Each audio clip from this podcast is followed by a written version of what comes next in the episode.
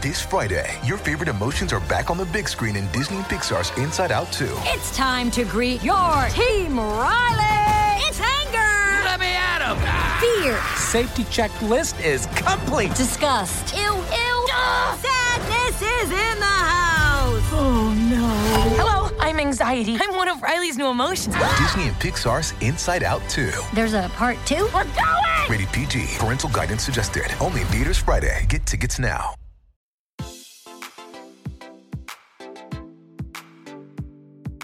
Este es un podcast donde hablamos de todas esas cosas que tu mamá te decía que eran tiempo desperdiciado. Videojuegos, películas, series y más. Somos tres amigos de toda la vida que hablamos apasionadamente de todo lo que nos gusta y más que mantenerte al día con noticias, vamos a compartir nuestras experiencias y recomendaciones.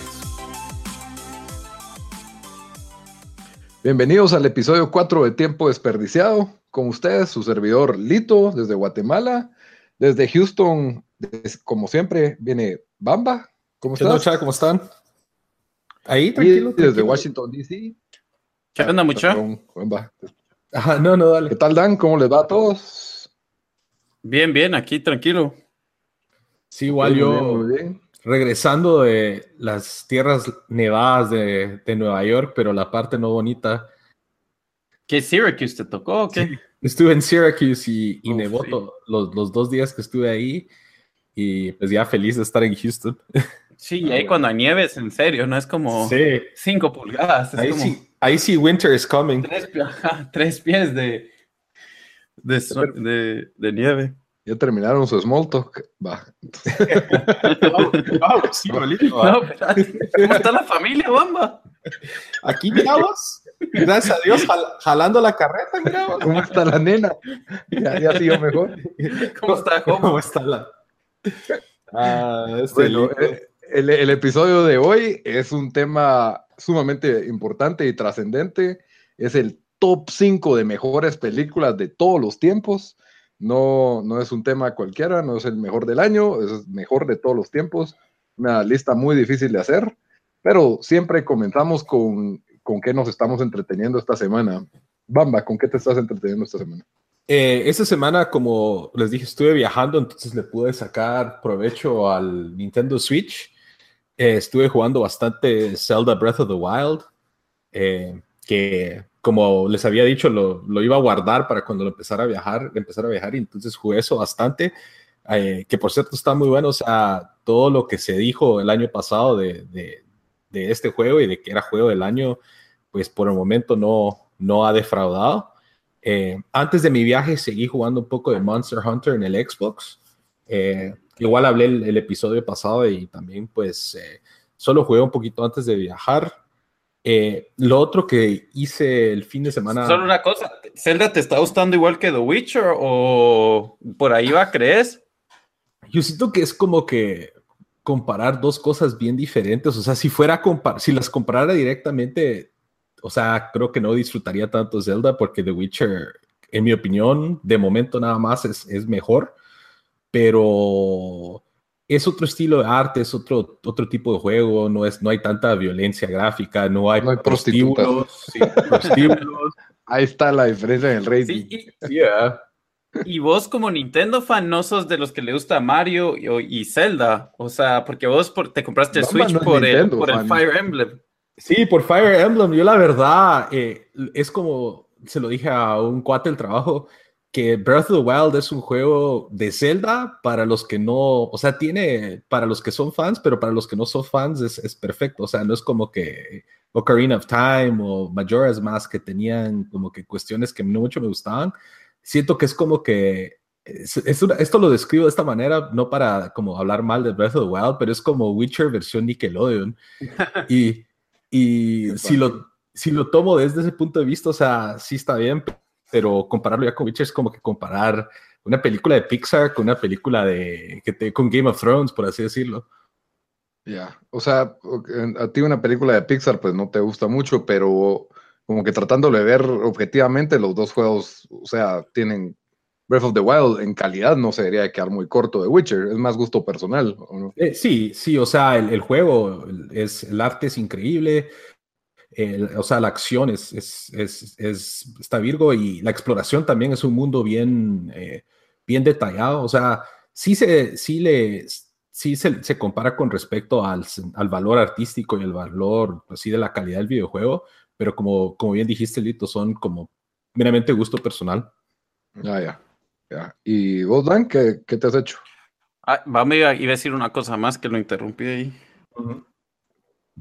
No, yo, yo, nada más eso, yo creo que luego vamos a hablar un poco más en algún otro video de, ya de primeras impresiones un poco más a detalle, pero eh, sí me tiene atrapado el juego y, y, ahorita creo que le metido unas como ocho horas. Ah, ya. Bueno, yo, yo vi eh, esa serie que les conté, Mosaic, que es de HBO y una Ah, sí. serie de Steven Soderbergh co- y Sharon Stone es, es la actriz principal. Es un misterio, eh, o sea, bueno, se sabe desde el principio que a ella la mataron y se trata de ver quién es. La verdad, solo vi un episodio y no, o sea, son solo seis episodios, así que no hay, no hay, no hay mucho tiempo para, para que la historia se, para conocer toda la historia, pero la verdad es primer show y no, no me pareció nada interesante. Yo pensé que me lo iba a echar en estos días, pero, pero no, no he No te tenido ni ganas de ver el segundo. Yo creo que lo voy a dar chance solo porque, no sé, porque es HBO y como solo son seis episodios, pues. Bueno, Entonces, Steve eh, Soderbergh eh, no tiene, a mí por, en lo personal tiene, me gustó mucho esta de Logan Loki que acaba de ah, sí, sí, iba a decir que hizo Logan Lucky y Ocean's Eleven, pero entre Ocean's otros. 2 también, creo yo. Sí, eso- esa ya no muy.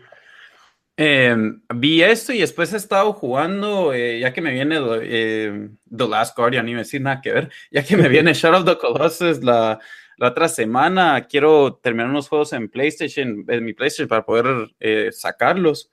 Eh, y entonces estoy dieron- terminando, ¿qué? Ah, perdón, Daniel, vi que le dieron bastantes buenos reviews al, al Sí. remaster de Shadow of the Colossus. Todos están es diciendo mejor. que, El mejor juego de todos los tiempos, por supuesto. Sí, que no, o sea, est- está recibiendo re buenos reviews y dicen que, mm, o sea, que sí, que, que, que mejoraron, o sea, las cosas que medio molestaban del, del- de la versión previa, ¿verdad? Y que las gráficas se miran re bien y todo eso, y que la verdad sí estoy bastante emocionado a jugarlo. Ahí vamos a hacer eh, primeras impresiones, otra vez review la, la otra semana. Eh, bueno, entonces he estado jugando Metro, Metro eh, 2033. Eh, Ah, no sé si ustedes lo, shooter. Ajá, el shooter. eh, Hmm. en, en el- en la versión PS4, que es el, el Redux. Eh, ajá. Ese es uno como, eh, yo creo que lo había visto que como que los recursos son bien escasos, o sea, por ejemplo, tú- no es como que tenés balas infinitas, sino como que tenés que tener bastante cuidado en cómo Mira, usas tus recursos. Es un survival horror shooter, ¿cómo se diría eso? No sé. Eh, y, es basado en un libro que escribió un ruso que se llama Dmitry Glukovsky. Eh, y la verdad, la historia es medio interesante porque el libro parece que es un bestseller y todo, y ya va por el tercer o cuarto libro. La historia es eh, post-apocalíptico después de que mm, hubo una guerra nuclear. Eh, entonces es basado en, en Moscú, donde toda la gente para sobrevivir se tuvo que ir a vivir a, a los, a las líneas de metro, ¿verdad? O las estaciones de metro. Entonces, así es como te moves. Eh, la verdad que, el, que como shooter el, el juego es interesante, la historia me parece algo interesante, pero el diálogo sí, malísimo. Es, me, me recuerda al diálogo de Assassin's Creed 1, que es, Ah, o sea, sí. No sé, para mí, si haces un, un juego basado en un libro, debe, o sea, libro que, que, que ha sido reconocido y que sí, sí, o sea, sí gusta bastante gente, me imagino que tiene que tener mucho mejor diálogo del que tienen en la, en, la, en el juego. Entonces es como que da risa porque es un, un, juego de miedo, pero el diálogo es casi infantil, de que medio no va. Pero, pero el juego no dura tanto, es como, creo que dura 8 o 9 horas y ya, ya, ya voy por más de la mitad. Entonces lo voy a terminar también porque quiero jugar el, el segundo, Metro Light, Metro Last Light, que ese fue el que originalmente tenía, pero después compré este, como es el primero, y salió para, para PS4, me lo compré. Ok. Está bien, la saga de Metro. ¿Y vos, Lito? Pues bueno, yo he seguido jugando PUBG, como siempre, y, mm, pero de ahí ya no hay mucho que hablar, no he ganado. y, estoy comenzando a ver la, bueno, sigo bien, también he estado viendo la serie Netflix de Supergirl, que se estaba poniendo, no sé, a veces buena, a veces mala. La verdad de que tuvo un cruce que no me esperaba, esto ya va atrasadísimo, pero de repente estás viendo Supergirl y aparece Flash y tienen como una pequeña aventura ahí y en eso te dicen continuará, eh, pero, pero en lugar de continuar en Supergirl, continuará en Flash. Entonces, eso me intrigó un poco y me tuve que meter a buscar en Netflix el episodio de Flash donde continúa esta historia. Y lo mirad y aparece Arrow, también Green Arrow, y aparecen las Legends of Tomorrow, que son todos estos shows del, del Warner de superhéroes, ¿verdad? Y, y, cuando termina este show de Flash, entonces dice continuará en Arrow, y entonces te, me voy a los episodios de Arrow, porque la verdad no he seguido ninguna de estas series completas, o sea, vi los primeros episodios de todas, pero nunca las he seguido porque la verdad sí creo que va dirigido a un público menor o más infantil. Es la eh, forma de hacerte ver todos los, los shows de, de, DC. Cabal, pero, pero bien pensada porque la historia sí me estaba entreteniendo, por lo menos este arco que estaban teniendo, ¿verdad? Y entonces de ahí me mandó a Legends of Tomorrow y ahí me quedé, ¿verdad? En ese, en ese, último, en ese último episodio. Me recuerda, Lito. Medio, medio buena la idea. Siento que era, es, es como leer cómics, de que te ah, mandas de un cómic a otro. Ajá. Eso te iba a decir como que cuando leímos Civil War, eh, Guerra Civil de Marvel, que ah, está la, el arco principal, pero entre cada eh, historieta te mencionan sí en lo que le sucedió a Wolverine en Wolverine número uno, Civil War. Eso fue mi, mi, fallido intento de tratar de leer Civil War. Fue como que, ah, baja Civil War, pero tiempo. Antes, baja todas estas también para, más, para entender qué está pasando en Civil War. Creo que me quedan algunas de Thor y de no sé quién más. Y después dije, no, o sea, no sé, no lo puedo seguir. Yo, yo sí, honestamente, en Civil War leí un montón. Leí Wolverine Civil War, Avengers Civil War, leí un montón para que yo creo que ese podría ser otro su propio episodio, pero ese arco final fue un, no sé, fue un desastre, me defraudé tanto. Pero el arco fue muy bueno. El arco eh, fue muy bueno, el final. Vos también lo leíste, Lito. Sí, sí, es, es de los pocos cómics que he leído, pero lo que me gustaba de Civil War. bajar otra vez.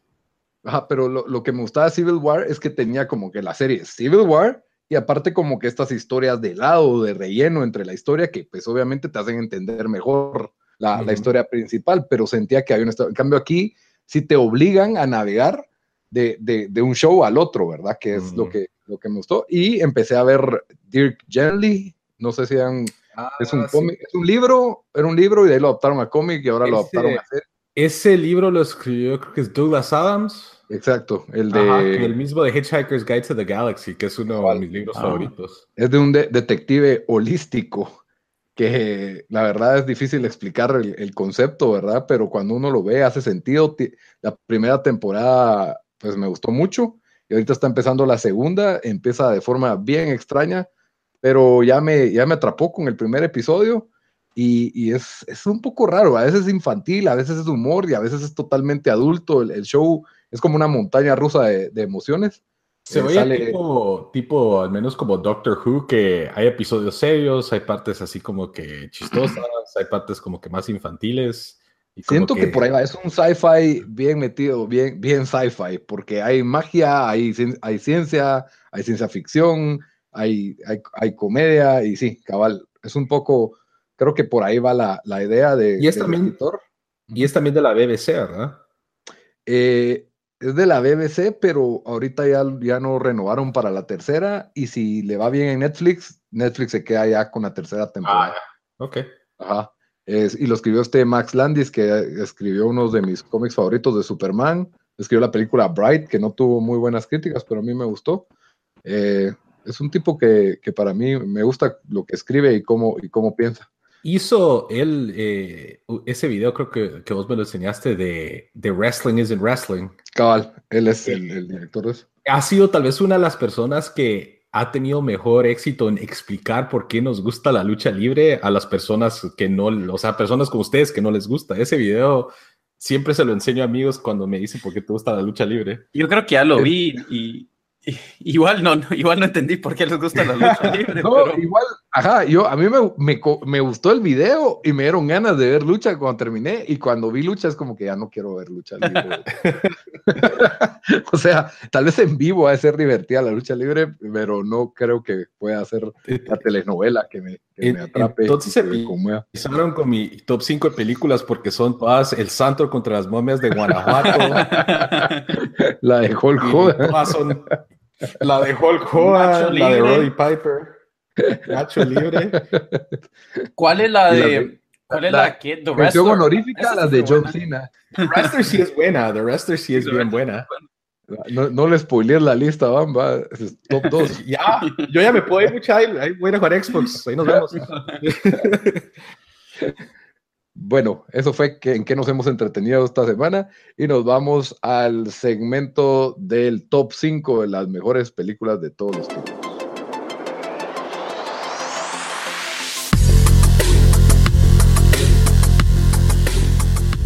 Ya estamos de regreso y ahora vamos a platicar del plato fuerte, el tema principal. Siempre Sí, esta vez, bueno, sé que nos tardamos dos horas y media la última vez, entonces esta vez vamos a ver si vamos a las tres horas, ¿verdad? Mucha. rompamos el récord A ver si la gente- las 5 horas. O sea, van a, van a poder escuchar eh, el episodio y en el fondo tener la película de los 10 mandamientos que dura como 6 horas. O como, ¿cómo es que deberíamos de tratar de hacer eso? Como Dave Chappelle, que creo que hizo el podcast más largo de como seis o siete horas. Deberíamos hacer ocho horas de podcast seguidas. Ocho horas. Si, junta- juntamos los cuatro, tal vez llegamos a las, a las ocho horas. Pero antes de las menciones honoríficas, la pregunta sorpresa. ¿Qué película de niños, tal vez, o de hace muchos años, ustedes juraban que era buenísima, pero que al volverla a ver, o volverla recientemente, se dieron cuenta que era pésima? Ah, la gran, esa sí es buena pregunta. Que hace años juraba que era buenísima. Bueno, yo, yo tengo una porque vimos cuando éramos niños y después la, la traté de ver cuando tenía 17 o yo que sé, 18 Ajá. y me pareció estúpida. Es la única que se me viene ahorita a la mente. Es un ejemplo perfecto. A ver. Eh, es una, eh, ¿cómo se llama? Es un comediante. Bueno, él, es una parodia de películas de mafia. Se me olvidó cómo se llama la, Ah, la Mafia, película. Se llama Mafia. Se llama Mafia. Se llama donde, Mafia, donde se llama explota Mafia. la cabeza de alguien. Está- está- sí, sí. Esa es Es- malísima. Es pésima. Yo la, yo la traté de ver con Renata, la puse a Renata. Era la gran Esa- comedia. Yo me recuerdo que a mi hermano y a mí nos encantaba y después llegó, llegó mi primo, bueno, o sea, ya teníamos 17, o sea, ya no estábamos, no estábamos ni tan grandes, pero la tratamos de ver con mi primo y a los 10 minutos era como que, qué estupidez es esto. Se burla del padrino, se burla de Casino, de Goodfellas. Ajá. Eh, No, y, es- y no es como, no es como la, de- ¿cómo se llama? Spaceballs, es la de Star Wars. Ah, ¿o esa no? sí es esa todavía se es buena. mantiene. Esa No, todavía esa se es mantiene. buena. Esa o Blazing Saddles. O Na- Ah, Naked Gun. Naked Gun todavía me da risa, También, pero sí. Pero sí, yo traté. Hot Shots creo que también la traté de ver y ya ni con Alessandro pude ver Hot Shots. Bueno, esa, esa es la mía, porque ahorita no tengo otra que se me viene a la mente, pero esa todavía me recuerdo que eso pasó. Sí, pues, sí, yo, yo Superman 3, pero creo que me tomó, llegué a los 15 años para darme cuenta que Superman 3 definitivamente no era la mejor película. Esa, esa era con los, los malos que iban al sol, los que estaban de negro, ¿o no? No, no, es buena, vos. Esa sí es buena. No, hay- el- la del malo del sol, hay una que es de un solo malo del sol y aparte está la de los tres vestidos de negro. Ah, estos ok. son aquellos como un como con barbita y eran como todos Ajá. pálidos, así todos raros. Ese era el general Son todos góticos. esa es la 2. Ajá, Esa es todos buena. góticos. La Superman 3. No tenían es- pintado abajo de los ojos de negro y todo. No, no tan así, pero Superman 3 es en la que le cae Kryptonita roja y él se vuelve malo. Y aparte eh, sale Richard Pryor haciendo Ah, un personaje sí. ridículo. Y, y de ahí, ¿qué es lo que? Ah, sí, tratan de manipular el clima con una máquina y de alguna forma Superman se clona y pelea Superman bueno contra Superman malo. Y eso a mí me parecía excelente, pero ya al verla otra vez, ¿no? Igual que. Mortal Kombat es otra película que yo juraba que era increíble y no, no se Ah. mira bien ya. A la Mortal Kombat, sí. o- Bueno, esta nunca fue increíble, pero también ahorita que mencionaste Mortal Kombat, la de Street Fighter, la película. También. ¿Esa te gustó?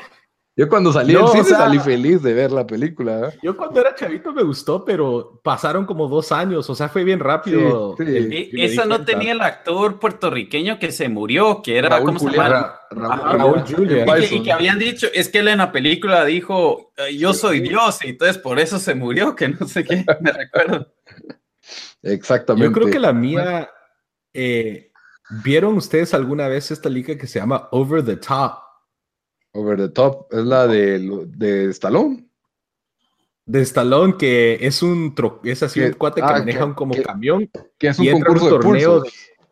de, de pulsos y está tratando de, de ganarse, o sea, tiene un hijo que está separado de su esposa y yo me recuerdo de, de- de chavito, yo como que, a esa película, sí, como que qué vas, qué, qué virga, y ahora que la veo, o sea, Es un concurso de pulsos. Hablando de películas de Stallone que no me quedaron ver, Tango y Cash tampoco. tampoco. Ah, no. Ah, Tango y Cash todavía la hace. Era buena antes. a vos te Ah, encantaba esa. A mí me fascinaba, pero las traté de volver a ver y ya no muy, ya, ya no muy.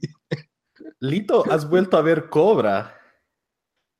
Sí, sí, la vi el año Eso todavía la hace también. Yo creo que eso todavía la Ya no hace. tanto. Ya después no de, tanto. mira, la primera escena es increíble. Y después va en un declive la película total y completo de que solo le disparan a los carros y explotan. sí, Cobra, Cobra también es otra clásica de Stallone, bueno. Ah, ya, ahorita la última, solo porque mencionaste el tema. eh, la de Ma- Super Mario Bros. Ulurum, pero esa sí nunca me esa, nunca fue, esa nunca fue buena. Dude, o sea, cuando acababa de salir, yo me recuerdo en el momento que la vi, yo estaba como que impresionado. Y igual pasaron como dos años y dije, a la gran que mula soy, pero Ah, yo creo que sí todo el mundo la vio decepcioné. en, su momento le gustó, ¿no? No, yo sí me acuerdo. Yo, estaba, mí yo nunca. creí que iba a ser la mejor película de todos los tiempos, porque era Mario Bros. Y salía John Leguciano y el gordito este que hizo de Mario, pero, Ah, sí. pero me acuerdo que la vi y era aquello que no estoy entendiendo. Y de ahí Yoshi es feo y el Koopa es como un gángster con la cabeza puntiaguda para atrás. A Phil. Si no estoy mal, van a hacer una serie de Mario. Yo vi qué película, pero no, no, lo- no, no me ah, acuerdo puede ser dónde lo vi. película, entonces. A la gran, no se, no se aburren Pero- de arruinar eso. No, pero esta vez sí iba, sí iba como que. Ah, sí, meter sí, bien cabal, lo acabo de googlear. Sí, parece que van a hacer ¿cómo una-? Miyamoto, ¿no? Miyamoto, ajá, Shigeru Lo van a hacer con los que hicieron Despicable Me. Aunque Bueno, Esos están, van a hacer la nueva película de Mario. Entonces me imagino que hace la animada. Despicable Me 1 fue buena, la verdad fue buena, no, sólida, no. Hicieron Minions también esa. Me imagino que Despicable Me es Minions, no sé. No he visto ni una de las No, dos. bueno, Minions es un spi- spin-off de Despicable Me que no Ah, es muy ya. bueno, la verdad, no, no muy. bueno, entonces comenzamos.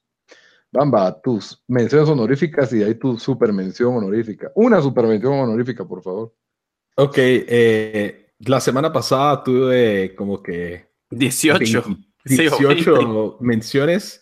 Entonces yo esta semana me esforcé en, en reducir la cantidad. Entonces tengo, tengo tres, técnicamente cuatro. Eh, la primera es dos en uno porque es el mismo director, pero tengo a Mallrats y el Clerks el primero. De Bravo. Kevin Muy Smith. bien, Buena. muy bien. Bueno, Yo no la pensé en metí, ponerla. Pero, pero- Estaba pero, en ajá, mi lista de también, 20, pero ya no llegó al, ya no llegó al cut. Igual. Las dos, o sea, son buenísimas, los diálogos siempre no fallan y yo, y Mallrats siempre me, me alegra, o sea, siempre, si estoy de bajón y necesito como que recordarme de los tiempos sencillos, por así decirlo, me gusta ver Mallrats, entonces También porque eh, fuimos Mallrats un buen tiempo. también fuimos Mallrats, esas eh, historias para otro episodio, pero cuando vivíamos en un mall, técnicamente. Eh, entonces tengo esas dos, eh, de ahí tengo, esta fue, de ahí tengo los Royal Tenenbaums, Muy bien. eh, de Wes Anderson, que también es un elenco estelar, la historia de los hijos pródigos, o sea, de los hijos que eran prodigiosos, perdón, y, y, adinerados. cómo- y adinerados, y luego cómo se... Yo nunca vi esa carreras. película. La traté de ver en un Oh. avión y duré 20 minutos. Es, bu- es buenísima. Sí, y, los, Es chistosa. lo que siempre me gusta de, de ese director es que los personajes siento que son bien hechos y como que bien pensados. Y esta también tiene un elenco, un- una serie, un cast de personajes así increíble. Me atrevo a decir que es el último gran papel de Ian Hackman, pero no estoy seguro. Yo creo que no he visto algún, no sé, no me he fijado de alguna otra después de él, pero él como el, el patrón de la familia Tenenbaum es, es, es un, es- se echa un... Él y su mayordomo, que es de Pakistán o de India, no me acuerdo. y la historia, y la historia en la cual cómo conoce el mayordomo es, es bien chistosa. Sí. Eh, y por último, esta es mi super mención honorífica y me dolió bastante dejarla fuera del top 5. Es eh, The Big Lebowski. Clásico, de culto. Clásico. De los, de los Me hermanos. sé más los memes que la película, pero A la ese eh, Jeff Bridges como, como Jeff Lebowski es, es de los mejores personajes, creo yo, en la historia del cine. Es chistoso, es, es relacionable, es, o sea, el cuate es Aragán. Es, yo creo que él como actor es bien underrated. Siempre los papeles que hace, creo que los hace bastante bien. Sí, sí, la verdad es un actorazo para mí. Eh, El año pasado creo que estuvo nominado al Oscar y la película también, la de Hell or High Water. No sé si la vieron, Ah, increíble no. el papel que hace él ahí. Ah, en serio, pero me dan ganas de verla si él sale ahí. Mírala, y es divertida la película, ajá, es buena. Sí, y, esa, y, y Lebowski es también, como dijo Lito, un clásico de culto de, de una de las películas más eh, eh, quotable, por así decirlo. de- hay unas escenas así clásicas, toda la, la historia con este, el, el enemigo de ellos, el, Jesus, de Jesus. Eh, chistosa. Sale y- Steve Buscemi también, ¿verdad? Steve Buscemi y John Goodman. John Goodman como los amigos que son bien chistosos. eh, y sí es clásica, esta creo que la he visto como 100 veces, entonces tal vez, 100 es una exageración, pero sí las he vi- la he visto bastantes veces. Eh, entonces sí, esa es mi supermención honorífica, pero ahí, ahí, ahí están mis... mis Es lo más probable, la has visto 100 veces porque yo siempre la estoy, en tele siempre la andan pasando en cualquier canal. Ah, Sara sí. siempre me dice, o sea, siempre que está la tele yo lo pongo y me dice, yo, ya la- esta ya la has visto como 100 veces y yo, o sea, nunca me aburre. Es una película que la he visto tanto que la puedo dejar en el fondo y miro las escenas, regreso para las escenas así más chistosas y de ahí me pongo a hacer otras cosas. Entonces sí, muy buena. Pero esas, esas son mis honorables, mi lista de menciones honoríficas. A ver, Dan, dame ese repertorio de, se- la Segunda Guerra Mundial. hay- no, no, no. Aquí hay unas que sí, no creo que se imaginarían que voy a poner en, mis menciones. Bueno, yo tengo. Es- no, eh, no se me ocurre una película más, que decir. Espérate. Em, la primera es Groundhog Day. No sé si la vieron ustedes. Hola, Sí, sí, Bill Murray. Bill Sí. Murray. Esa ¿Es Bill película, Murray como me gusta. Es Bill Murray. Es Bill Murray. ¿verdad? Es una Ajá. comedia de, de alguien que sigue viviendo el mismo día. Eh, romántica, diría yo. Sí, ajá, cabal. Después, eh, las siguientes dos sí son de la Segunda Guerra Mundial, pero no son las que vas a pensar que son. Eh, una es de Classic. Pianist, eh, que me gustó bastante porque es pues, la historia de, de alguien que, que se esconde y, y- sobrevive en, eh, un judío que sobrevive en territorio ocupado nazi. La otra es Schindler's List, Hola, eh, con Liam Neeson. eh, y, y bueno, la historia, la historia obviamente es, es, obviamente es de alguien que, que logró salvar que, eh, más de 300 niños que los habían Esto- mandado a, a matar. Esa es la mejor película que he visto solo una vez para mí. Porque esa era, esa era mi otra pregunta sorpresa, por si esta no, no pegada. La mejor película que solo has visto una vez y eh, cabal, yo no, no la quiero volver a ver, pero sí, es increíble. Yo, Sara, siempre que está esa película en la tele, la mira. Yo le digo, o sea, no entiendo por qué. O sea, sé que es buena, pero yo nunca la he, nunca la he terminado porque usualmente no, ese tipo de películas no es como que algo que, que me gusta ver. eh, pero ella siempre dice, es de las mejores películas. La voy a tener que ver alguna vez para Steven Spielberg, eh, ganadora del Oscar. Aquí, bueno, mi siguiente es una cult classic que fijo la han visto eh, y que la he visto varias veces, Donnie Darko. Oh, buenísima. Darko makes no Makes no sense. Diría Ajá, MC Lars. Jake, Jake Gyllenhaal, Maggie Gyllenhaal y, y Jenna Malone. Ahora, eh, La acabo de volver a ver y no, no me gustó tanto como me gustó antes, la verdad. A mí sí me gustó, yo la vi varias veces, creo que hasta me la compré, por ahí debe estar. Pero lo virgo de esta película es de que el que la escribió, que la verdad no ha escrito mucho después de eso, hoy que está revisando, tenía un website de que te podías meter. Y creo que el website estuvo activo hasta hace unos años, pero hoy eh, no sé si alguien lo, lo, lo logró, man, lo, lo mantiene ahí, pero si ponen Donnie, Donnie Darko website en Google, lo pueden encontrar y tiene como que información y videos raros y es bastante vivo.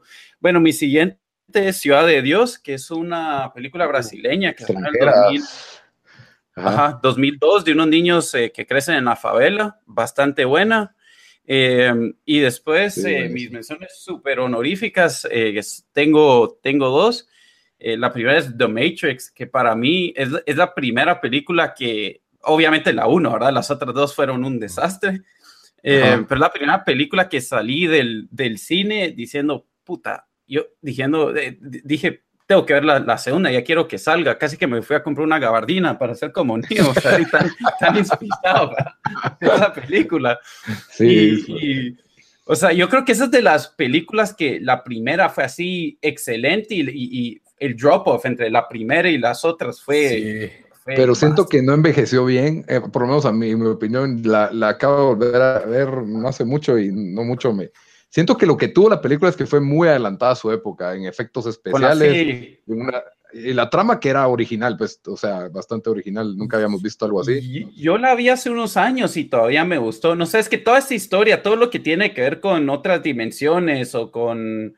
Bueno, esto no era otras dimensiones, ¿verdad? Pero era sci-fi, o sea, a mí me gusta. Sí, Y bueno, hay que la- la- agradecerle en, parte a Akira, por cierto.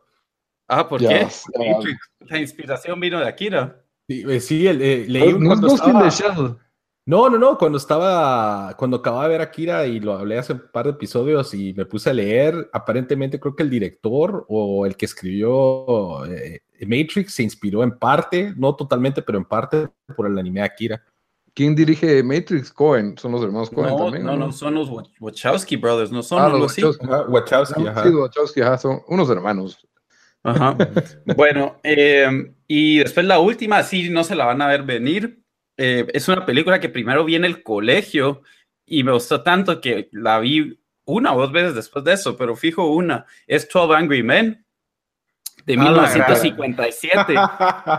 Hubo, hubo El un pretencioso. remake. el prete- No, no, no. Hubo un Diría remake. que de- ese es el, el clásico, Dan. No, no, no. Dan, no. La número Yo- uno de Dan es Citizen Kane. Sí. No, esa es la 2, Lito, esa es la 2, por favor. No, eh, es, es de un jurado que tiene que decidir si un joven eh, latino eh, mató a alguien o no, entonces, o sea, por, por el tiempo, ¿verdad? Obviamente hay, hay, eh, o sea, es un tema como de racismo y cosas así. Eh, hoy buscando información sobre la película, haciendo mi research, vi que es la mejor rankeada drama eh, en, en Rotten Tomatoes, tiene 100%, y en, y en el ranking de IMDb de las mejores películas de todos los tiempos es votado número 5. Eh, muy buena película, y se hizo un remake en el 97 o 94, creo que sale eh, James Galdonfini y Tony Danza. El remake es medio bueno, pero yo, yo o sea, esta es una película porque no, no, no depende, o sea, son solo 12 hombres discutiendo si hizo el crimen o no, o sea, todavía holds up, o sea, la película todavía se puede ver hoy, es bien actuada. Eh, la verdad la recomendaría si alguien quiere sentirse algo hipster y ver una película de hace 60 años. Top 5. Casablanca, Citizen Kane. lo- El mago de Oz, la versión blanco y negro. No, es bien chistoso que mencionaste eso, Dan. Eh, la, mi ex Charlie jefa, Chaplin, me serví una.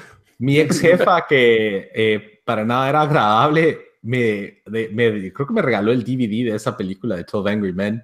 Y Cuidado nunca lo vi porque la odiaba. No, no lo has visto, todavía lo tenés No. o no? Yo creo que sí, Dude, pero míralo, es bien bueno. ahí, lo- ahí tal vez lo voy a ver. Es que yo no lo vi porque ella me lo regaló, entonces dije yo no. Sí, ya Estaba- bien estas Estaba a dos dólares en Walmart en una canasta de plano, pero Cabal. Era, una, era de Blockbuster cuando lo estaban cerrando, ¿no? Era 50 de centavos. Era, era uno de Blockbuster de, de que nunca devolvió. Bueno, los, bueno. los, tus menciones, Lito. Tengo, bueno, mis menciones honoríficas es, eh, empiezo con una que se llama Silence de Martin Scorsese. Ala, qué hipster. Ajá, hablando, mirando, mire, que Le acabas, sale, o sea, le acabas que ¿La, la han visto o no? ¿La han visto o no? que nadie conoce. Le acabas de tirar a Daniel por 12 Angry Men y me salís vos con Silence. Silence de Martin Scorsese. Mano, es- sale Liam Neeson, el de Taken, o sea, esto es bien Esta fue la primera película. sale Adam Driver. Scorsese, Sí, y de Liam Neeson en 1978. Lito, eso, eso Es del eso- 2015, 2016. 2016. Es del 2016. Oh, no. Ah, pues, pues sí sabía. Silence de Martin Scorsese, 2016. Pero eso, todavía, todavía, no, todavía no se ha vuelto el clásico desconocido que va a ser algún día. Pero es una película que, que me hizo pensar bastante en Dios y en, la, en lo que es la devoción. Es de unos monjes portugueses que van a buscar a, a Liam Neeson, que es, que es otro monje que se perdió en Y Japón. secuestran a su, y secuestran a su hija. Cabal, no, pues que los japoneses en ese entonces pues no toleran la religión cristiana católica y torturan a la gente para que renuncien a, a la fe. Y entonces es la travesía que hacen estos dos monjes a través de Japón buscando a, este otro y, y lo, todo lo que les pasa en Japón es, es, es, doloroso, es de mucha, mucha tortura mental la película, desgastante, pero, pero sí me dejó pensando como seis días la película y por eso la tengo mención honorífica. De ahí, la mejor película de guerra de todos los tiempos para mí, Saving Private Ryan, de Steven Spielberg. Eh, ver los primeros cinco, cinco, minutos de esa película en el cine a mí me dejó marcado, porque nunca había entendido de verdad lo que era el, horror de la guerra. A mí no me gustaban las películas de guerra, no, no, no me capturaban, porque para mí era mejor ver Star Wars y superhéroes. Y fue cuando vi Saving Private Ryan que me di cuenta que. Ah, es que es la escena del barco, ¿verdad? Sí, o sea. El desembarque en Normandía, ajá. Son cinco minutos de metralladora. Donde solo de una vez caen los primeros que estaban en el barco. Que venían ya vomitando y mareados y les abren la puerta. Y... solo abren la puerta y de una y a duras penas se logran a organizar y es increíble lo que, lo que logran. Y gracias a esa película, yo decidí ver todas las mejores películas de guerra de todos los tiempos y, es un, un, Spielberg que merecía el Oscar en ese entonces a mejor película y creo que no lo ganó, pero sí estuvo, tuvo muchas nominaciones. Como Dunkirk, ah. de, creo que merece el año pasado, eh, para el 2017, pero no creo, por no, el, película de guerra no creo que va a ganar. Hawks Are Rich de Mel Gibson para mí fue la mejor del año pasado y no, no ganó. Bueno, la película que tengo la mayor capacidad para verla y verla y verla y verla y que siempre la dan en la tele y no me aburre es Back to the Future de Robert Zemeckis. No, no está súper okay. Spoiler. Pero Back to the Future es para, estoy seguro que todos en este podcast la han visto, los que, todo el montón que nos escucha Saben que es una historia simple de un joven que viaja al pasado y su mamá se enamora de él y ahora tiene que lograr que su mamá se enamore de su papá. Y, en retrospectiva, ese, ese, como que ese plot es como que it's kind of messed up, por así decirlo, está como Edipo, Edipo Rey. Edipo, sí, sí. Pero, pero, sí, pero la película te lo hace chistoso, es nostálgica, es, un clásico. A, mí me encanta la 1. o sea, la 2 y la 3 me gustan, pero la 1 es la que ahora yo puedo volver a ver 18 veces. Y, y sí, no, la, la tengo en lista. Incluso esta es una trilogía que tal vez las siguientes dos no fueron tan buenas, pero, pero igual todavía, o sea, tampoco fueron así malísimas. O sea, son películas que se pueden ver. Matrix. No, no fueron Matrix, ajá. De la 2 más que todo, tres me gustan Y mm, de ahí, pues, eh, esto es como tirar con escopeta, pero las tres películas de Quentin Tarantino, Reservoir Dogs, Pulp Fiction y Kill Bill, Tarantino es uno de mis directores favoritos. Em, la otra es Star Wars, porque también marcó mi infancia, marcó mi vida hasta el día de hoy, soy fanático. Y esta es la super mención honorífica que de verdad considero, no solo que a mí me gustó mucho, sino que de verdad es una excelente película, pero es la película favorita de medio mundo. Así que no me juzguen por ser básico, pero se llama Forrest Gump. Casi la incluyo, También. es, es, dirigida por Robert Zemeckis, que también hizo Back to the Future. Y, la ah, verdad, te da una buena historia de, de, lo que fue Estados Unidos en los años 60 y 70 y hasta 80 a través de, de este personaje que es, chistoso. Tom Hanks ganó el Oscar por ese papel. Eh, es un, era un niño con problemas de, de retraso mental. Y, ah, no era autista, tal vez, no, era retraso. Mm, eh, no sabría cómo describirlo, pero sí él, no, no, era el más inteligente y tenía problemas para caminar, tenía polio, creo yo. y, y, sí, la película pues tiene este, toda, es romántica, la película, es cómica, tiene drama, te muestra el, drama racial de los derechos civiles, la guerra de Vietnam, y tiene acción. Las escenas de Vietnam y las escenas de él corriendo son, son realmente buenas y por eso siento que es una película completa en todo sentido. Tiene, tiene un buen final, la forma que él influye con, con, la, con su mamá.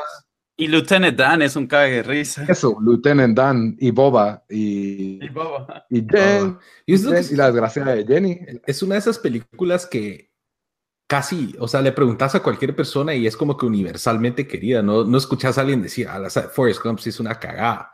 Como 12 Angry Men, 100%, no Rotten Tomatoes. Tendría, tendría que ser alguien muy hipster que se las quiera llevar de hipster que solo mira cine europeo o algo así que odia Forrest Gump. la verdad. Ok. Pero sí, esa fue mi super mención honorífica. Bueno, ahora sí, nos vamos al- a, la carne del asunto. Bamba, tu número 5. Ok.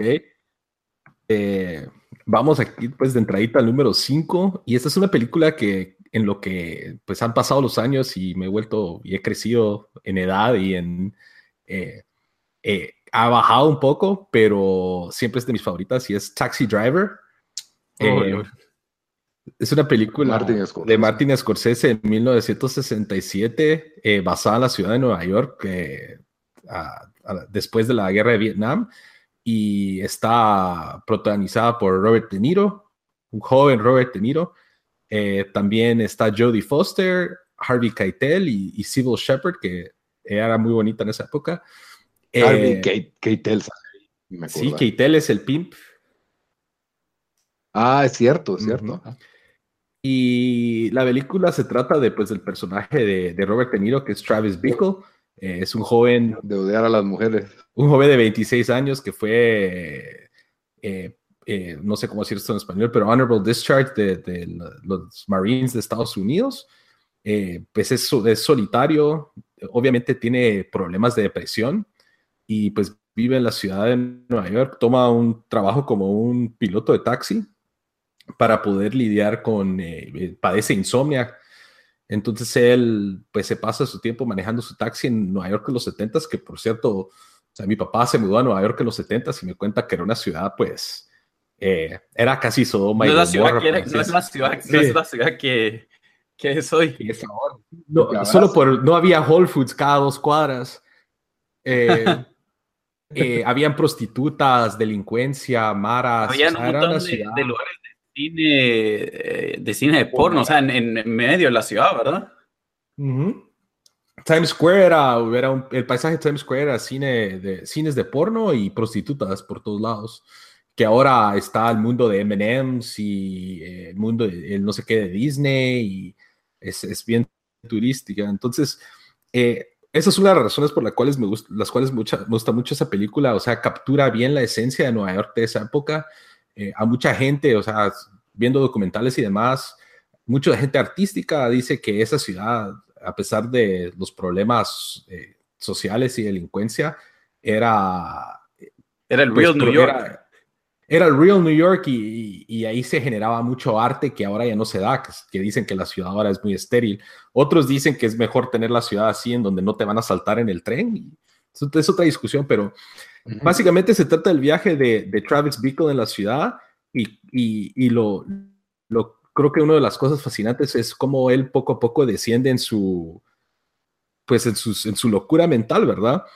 Eh, su, su amor, de, el amor que tiene él en la película es esta chava que es protagonizada por Sybil Shepherd.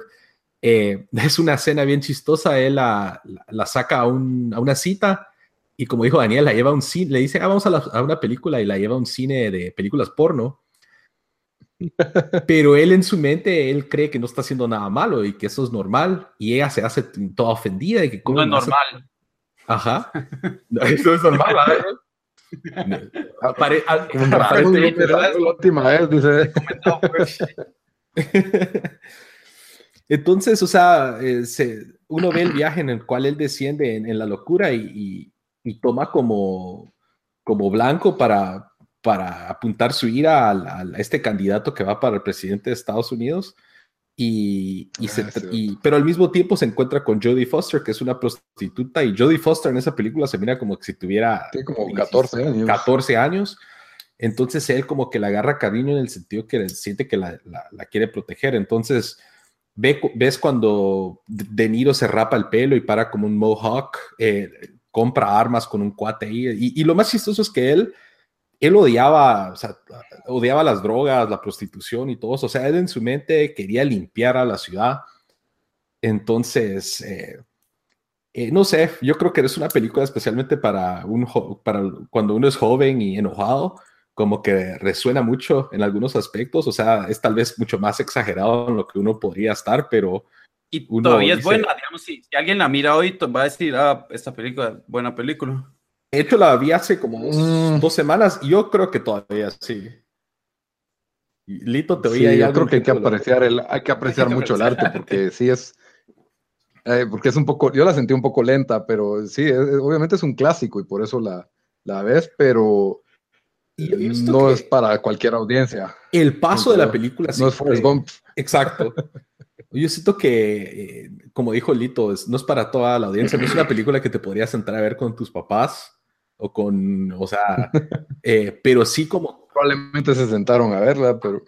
es posible, mi papá vivió en Nueva York en esa época, pero y esto que todavía mantiene su calidad y especialmente creo que cuando pasa la mitad de la película, cuando ya está en pleno descenso la locura Robert De Niro, es donde la película pues ya, ya te atrapa. Los, yo diría la primera mitad de la película es un poco lenta, eh, pero es muy buena y la verdad recomendadísima. La única otra cosa que quería comentarles es hay una escena en donde De Niro está manejando y se sube al, al taxi un cuate así barbado que está obviamente bajo estaba obviamente con problemas así de enojo y la persona que es el actor, que es el pasajero, es, es, Scorsese. Y esa escena es que ah, él le dice a, a, De Niro que lo lleve a un apartamento donde eh, la esposa le está quemando el rancho con un negro. Entonces, eh, Scorsese está explicándole y contándole toda la historia mientras tiene una pistola y que ahorita lo va a ir a matar, que no sé qué. Pero esa escena también, o sea, para que Scorsese se haya metido como, como actor ahí, también es interesante. Bueno, era su, esa fue la escena, yo creo que es la película que lo lleva a él al estrellato completo, a los dos. Bueno, habían hecho Raging Bull también, pero ahí fue donde ellos dos se volvieron como que la pareja de oro de, Hollywood. Sí, y, Oh, sí, Y, y, el final de la película es, es, también un final un poco, no necesariamente controversial, pero que deja mucho a la imaginación y se han escrito como que muchas teorías de qué, qué es lo que en realidad pasó. Eh, que le da pues mucho más vida a la película, porque pues al leer estas teorías uno como que eh, a, todo el mundo le gusta una buena conspiracy theory, por así decirlo, entonces también muy buena. Pero sí, ese es mi número mi número 5. Número 5. bueno. Yo... Eh, Martín, es de calidad. Vas, Dan. Mi número 5, pensé que Lito te, le iba a tener sus menciones, pero es High Fidelity. No, no lo estúpido. High Fidelity. No seas estúpido, Daniel. ¿Por qué? Fidelity en 5. Porque yo la tengo en 5. ah, la tienes en Si se, van a, si se van a copiar la tarea, cámbiale un cachito. bueno, eh, la, película em, es de John Cusack, sale John Cusack, que también sale Jack Black. Es de un, eh, de este chavo eh, que, bueno, vive en Chicago primero. Yo creo que por eso me gustó la, la, la película porque soy fan de los Cubs, entonces ya solo con eso, ya, ah, qué Virgo es en Chicago, que también después se volvió mi, mi ciudad favorita en Estados Unidos. Em, y básicamente solo es la vida de él. Eh, para mí, parte de lo que hace esta película tan buena es su relación con él. Él es dueño de una, de una tienda de, de, de records, de discos vinil, de vinil. Ajá, de discos. Y, la relación que tiene ahí con las dos personas que trabajan, que, que es eh, Jack Black y este otro que no, no, no, sé qué ha hecho más, pero otro actor, pero son todos estos hipsters que se creen los que conocen más de música. Snobs que se conocen los que hasta, hasta ya gente que, que según ellos no, no, no, les debería comprar y lo y le, o sea, hay una escena famosa donde ya un papá como a comprar algo a su hijo, a su hija y lo mandan a la mierda porque por se Eh, y, su relación con su, con su exnovia y su, y su hermana. Y, y sí, es buenísima, es bien actuada, eh, el guion es bueno, o sea, el diálogo entre los, los actores es, es buenísimo. Yo creo que esto va a marcar en, en, el resto de mi lista, que a mí me gustan mucho las películas que, que siento donde el diálogo es, es real o, y, y, y, el guion es bastante bueno. Eh, y, y, como trata, o sea, la película, el, el, el, no sé si es el tema central, pero la música influye mucho en la película, ¿verdad? Entonces, los, a mí top 5. Los top sí, cabal, casi. Los top 5, exacto, por eso quería empezar mi top 5 con Kai Fieri, porque él todo lo hace con top 5, con top 5 y top 10. Eh, no sé. en un libro de Nick Hornby que también. Ah, no sabía que era un libro. Ajá, él escribió la de, ¿cómo se llama la de? Fever Pitch. También, ajá, Fever Pitch, pero creo que él, la, era de fútbol. Ajá, él escribió Fever Pitch, de, también es de Nick Hornby, de que él es, es sus recuentos de, de, fan de Arsenal con su papá y la convirtieron en una de béisbol que es malísima, pero la película y el libro de, Drew Barrymore, ¿Ah? con Drew Barrymore y ¿cómo se llama este? Jimmy Fallon. Exacto. pero el libro, el libro de Nick Hornby y la película inglesa son buenos, de Fever Pitch. No vi la película inglesa, pero bueno, eh, lo, lo, otro que me gusta de la película en los diálogos es que él le habla a la cámara rompe el, algo original que tiene. El tercer muro. Ah, rompe la tercera pared. Ajá, la tercera pared. Fourth wall, perdón. Ah, bueno, la cuarta pared, entonces, perdón. Ajá. Entonces rompe la cuarta pared para decirte sus top 5. Empieza con la crisis existencial después de que cortó con su novia y, y empieza a hacer un conteo de sus top 5 rompimientos de novias, ¿verdad?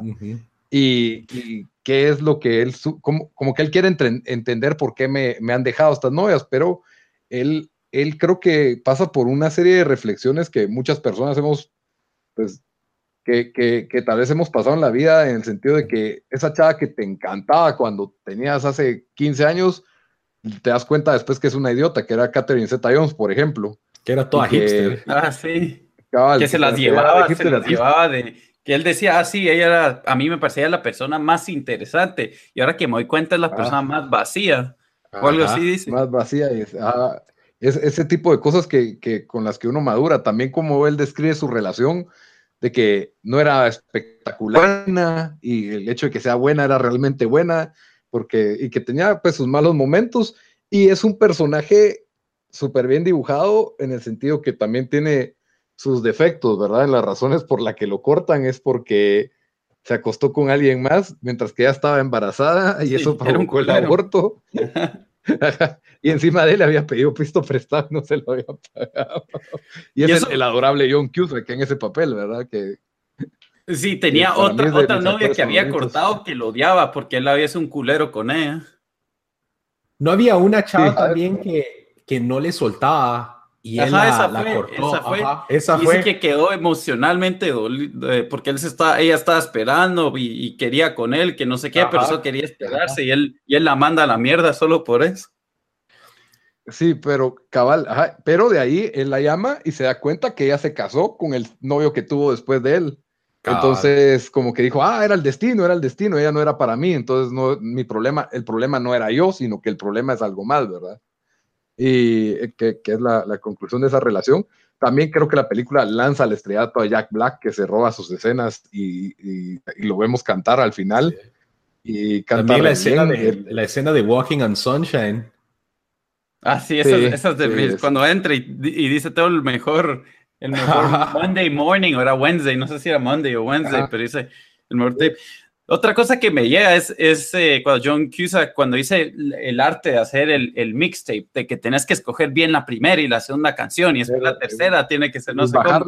Es arte hoy, hoy en el día de Spotify. Y lo, bueno, y lo bueno de eso, o sea, ahorita que mencionas eso, o sea, nosotros, nuestra generación, todos en su momento creo que hicimos más de algún mix CD, por al menos por... CD, tape, yo hice los dos. Yo hice cassette, cassette, y CDs. Yo hice cassettes con canciones así de, de discos a cassettes, pero también CDs y era como que qué canciones poner y en qué orden y ahora uno solo le da tus cassettes con, con, Miguel Bosé y no sé quién, no sé quién más está Miguel, Miguel Bosé, eh, Leo Dan y los iracundos. Sí. Ah, pero sí, esta película sí es también de mis favoritas. Yo me recuerdo que tuviste tu fase de John Cusack también, Lito. Ah, es que ha hecho bastantes buenas películas. yo nunca salí de esa fase, pero tampoco iría bastantes buenas. es que era pero sí buenas. yo siento que sí, a mí, a mí me gustan casi todas las de él que miro. A la Con Air. A ver. Conner. Co- Conner, Ronald Conner es un masterpiece. Pero es su lado de acción. no te metas. Espérate, ese es mi número 4. Es tu número cuatro. No, no, no. no, El no. papel, el papel así, el, el, el pinnacle de Nicolas Cage fue esa película. Sí. Sí, sí. Pero, ¿qué más? Algo me faltaba decir de esta película que me pareció increíble cuando... Ah, sale la esposa de... ¿Cómo se llama este cantante? I Just Want to Fly Away. Um, Lenny Kravitz. ¿ya? Lenny Kravitz, sí, hombre. Ah, Lenny Kravitz sale en sí, eso. Oh, la esposa de él. No, la esposa. La esposa. Ella era la hija la esposa. ahí Cosby, en, la- en el show de los Cosbys. Ah, Ah, canta, canta bien bonito. Eh, Ajá, Lisa Bonet, ahí estás. Ah, no sabía qué Ah. era. eh, creo que hoy en día es la esposa de Jason Momoa. del De eh, Aquaman y Cal Drogo. cabal. Cabal. pues, Pero things bueno, I didn't know, dejémoslo ahí, ¿verdad? porque Ok. Ah, Bueno, entonces nos ahorramos un, un, un, un bloque ahí. Ahí está. Bamba, de nuevo al ruedo. Número ok, mi cuatro. número cuatro es eh, una película que eh, es de Wes Anderson. Ahí no, no hay mucha sorpresa para ustedes. Wes Anderson son mis favoritos. Y es mi película The favorita. Life de. Aquatic. Eh, en... Lito, ¿sigues ahí? Sí. Ah, ok, ok, te vi, espérate. Ok, regresando, entonces sí, es una película de Wes Anderson, es mi película favorita de, de las que él ha hecho. eh, y él obviamente es uno de mis directores favoritos. Es, eh, es la película Rushmore, no sé si la han visto. Mm, no la he Ah, visto. me engañaste. Me engañé. Twist ahí. ¿Vos cuál esperabas, Lito? The Life Aquatic. Pero va a ser la 3 de plano. Yo, Life Aquatic, pensé poner en mi top 20, pero ya no, ya no llegó. Life Aquatic la iba a agregar 20. a, a menciones honoríficas, pero no quería hacer una lista muy larga, entonces dije voy a poner una de Wes Anderson en, en, en las menciones honoríficas y la de, la de aquí del top. Otro episodio vamos a hacer top 5 películas de Wes Anderson. Debe- ese podría ser un episodio propio. Pero no, Rushmore es Va, eh, de Rushmore. una comedia, comedia drama, dice, pero más comedia de 1998. eh, creo que es la segunda película que dirigió Wes Anderson. Eh, se trata de un adolescente así algo excéntrico que se llama Max Fisher, eh, que es protagonizado por Jason Schwartzman eh, y es su debut en, en cine de Jason Schwartzman. ¿Qué le pasó a Jason Schwartzman? Ya no, ya no salió. Pero bueno, sí, pero. Y, y trata de su relación con un, un hombre de negocios adinerado que es protagonizado por Bill Murray y el, y el amor mutuo que ellos detienen a una maestra del colegio de, de, de- de este Jason Schwartzman, de Max Fisher. Eh, la película fue coescrita por Anderson y Owen Wilson. Eh, Ah, pues. Owen Wilson, no pensé, no, no, nunca me imaginado. Y el soundtrack, pues obviamente fue hecho por este cuate Mark Mothersbaugh, que él ha hecho todos los soundtracks de Wes Anderson y, y un poco de trivia, él es, él es el vocalista de la banda Divo. ok. ¿Saben aquella sabía- canción? Ajá, la de Whip que- It. Ah, Ajá. Él es de esa banda. Eh, y el soundtrack es buenísimo, es uno de mis soundtracks favoritos y tiene muchas canciones eh, de, la, de la era de los 60 de la invasión británica, así de pop. eh, y es una de las películas pues, que lanza el estrellato a, a Wes Anderson y Schwartzman, ¿verdad? Eh, el- la película, y es lo chistoso es de este Max, este Max Fisher, que es Schwartzman, es un chavo que está en un colegio privado así de, de- de gente de mucho dinero y es un cuate que está en todos los clubs y es fundador del de, club de, de, ¿qué? de, los actores del colegio, del club de drama y de un montón de clubs, pero es malo para, el- para los estudios. O sea, ves y él, es, y él es fundador de un montón de clubs y de un montón de actividades, eh, pero está fallando en el colegio. Entonces esto llega al punto de que eh, lo expulsan del colegio porque él trata de hacer un acuario eh, para impresionar a la maestra y lo expulsan del colegio privado y tiene que ir a un colegio público. A todo esto, el, personaje de Bill Murray se está enamorando. ¿Una universidad? Es colegio. Bamba, ¿universidad o Eh, colegio? y, y él vive una como que realidad, pues que vive una, una falsa realidad porque él no tiene dinero. El papá es un barbero, pero él le cuenta a todos que su papá es un cirujano y él trata de ser como que impresionante y ser así como que fancy, pues.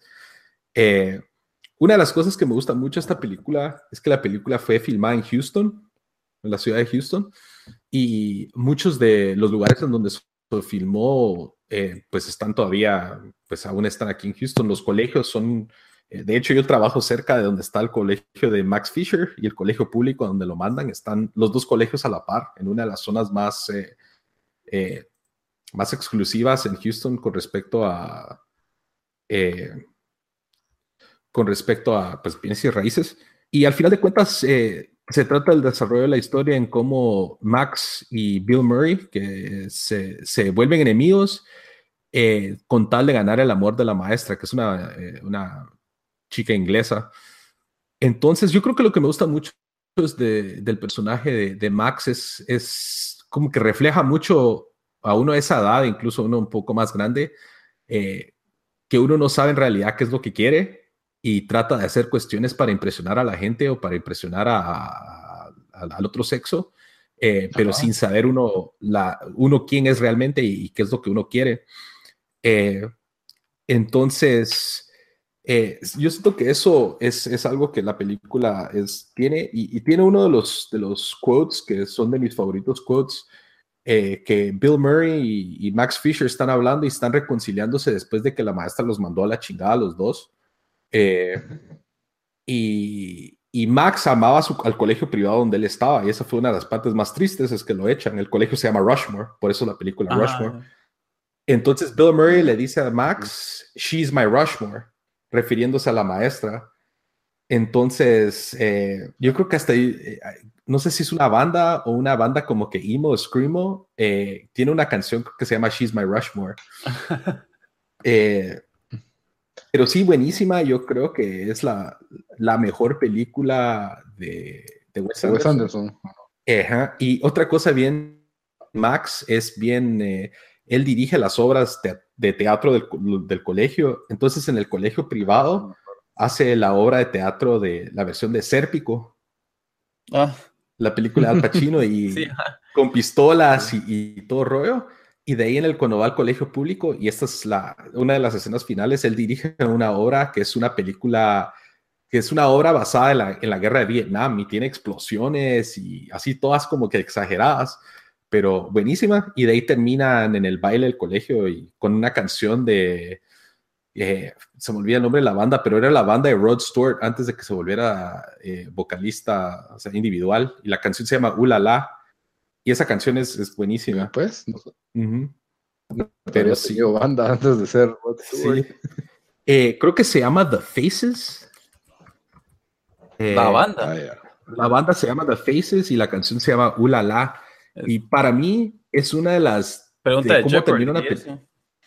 Y es una, para mí una de las canciones que. una de mis canciones favoritas del, del final de alguna película, porque la, la canción es bien melancólica y, básicamente dice, si yo supiera eh, antes lo que sé ahora, haría las cosas diferentes. Entonces, como que refiriéndose a uno de su juventud y el conocimiento que tiene uno al, crecer, ¿verdad?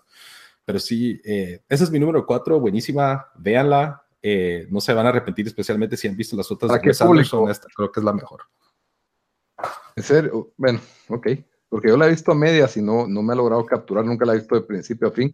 O creo que he visto el principio y de ahí por ahí la mitad, pero nunca la he visto, nunca la he visto completa. Sí, como que para terminar, sí, siento, porque Wes Anderson es originalmente de Houston y sí se siente ah, como no sabía eso. Ajá, es de Houston y él fue a la Universidad de Austin, en Texas, y ahí fue donde conoció a los Wilson. Ahí se volvió amigos ah. de ellos. Ah, ok. Ajá, entonces como que tiene o sea, sin, sin ser obvio, obvio, tiene como que el, el shout out a, la ciudad de Houston por todas las localidades donde filmaron. Ok, muy bien. Está bueno. Vamos a, mi cuatro. Eh, esta puesta en la lista de alguien más, creo yo, y si no, debería de estar. Eh, mi cuatro es The Shawshank Redemption. No la tengo. No, la tengo. Qué puto, ni mención es como, es como Forrest Gump. Es, esas películas buenas que miras una vez. No, no, no, no. Yo sí la puedo ver Yo varias la he veces. Es un excelente. montón de veces. Bueno, esta película Es la película favorita de mucha gente. pe- Sí. Es buenísima. en IMDb creo que es la, la que está arrancada número uno. Eh, pero bueno, salió en, salió en 1994, la dirigió Frank Darabont, que dirigió The Green Mile. Si no estoy mal, ganó, ganó mejor película The Green Mile, ¿verdad? O ganó por The Green Mile. No estoy O seguro. fue nominada, fue nominada pero- por lo menos. Sí, eso sí, nominada recuerdo. sí, seguro. Y también Shawshank Redemption también. Eh, y bueno, sale Morgan Freeman y Tim Robbins. Se trata de, creo que todos han visto esta película, pero bueno, se trata de, de el personaje de Tim Robbins lo mandan a la cárcel por matar a su esposa eh, y cuando, eh, cuando es inocente.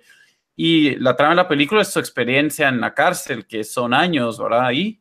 Eh, y ahí con- conoce a, obviamente no es, eh, creo que era un banquero, entonces no, o sea, no es alguien que uno- ajá, creo yo. ajá. no, no es alguien que uno pensaría que va a estar acostumbrado a vivir en, en la cárcel o ir a la cárcel. Eh, y, y pues usa su, su, su, digamos, su inteligencia, sus, eh, lo que sabe hacer, ¿verdad? Como, como, eh, como contador para, pues, para ganar favores en la cárcel y, y es solo la historia de él.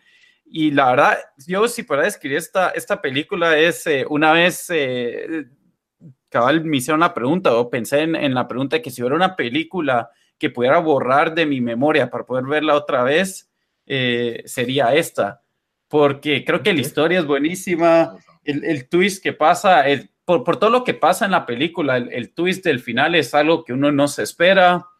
Eh, bien escape. actúa, eh, es, es basada en los años 30, diría yo, los estados, o 20, no sé, por ahí. Entonces también nos da un, eh, nos deja ver un poco de cómo era, pues, en esos tiempos, ¿verdad? La, la, la sociedad, aunque, esta, aunque la película es solo en la cárcel.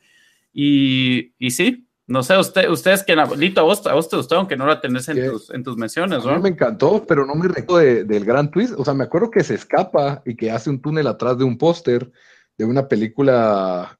Era el póster de una película de cavernícolas o algo así.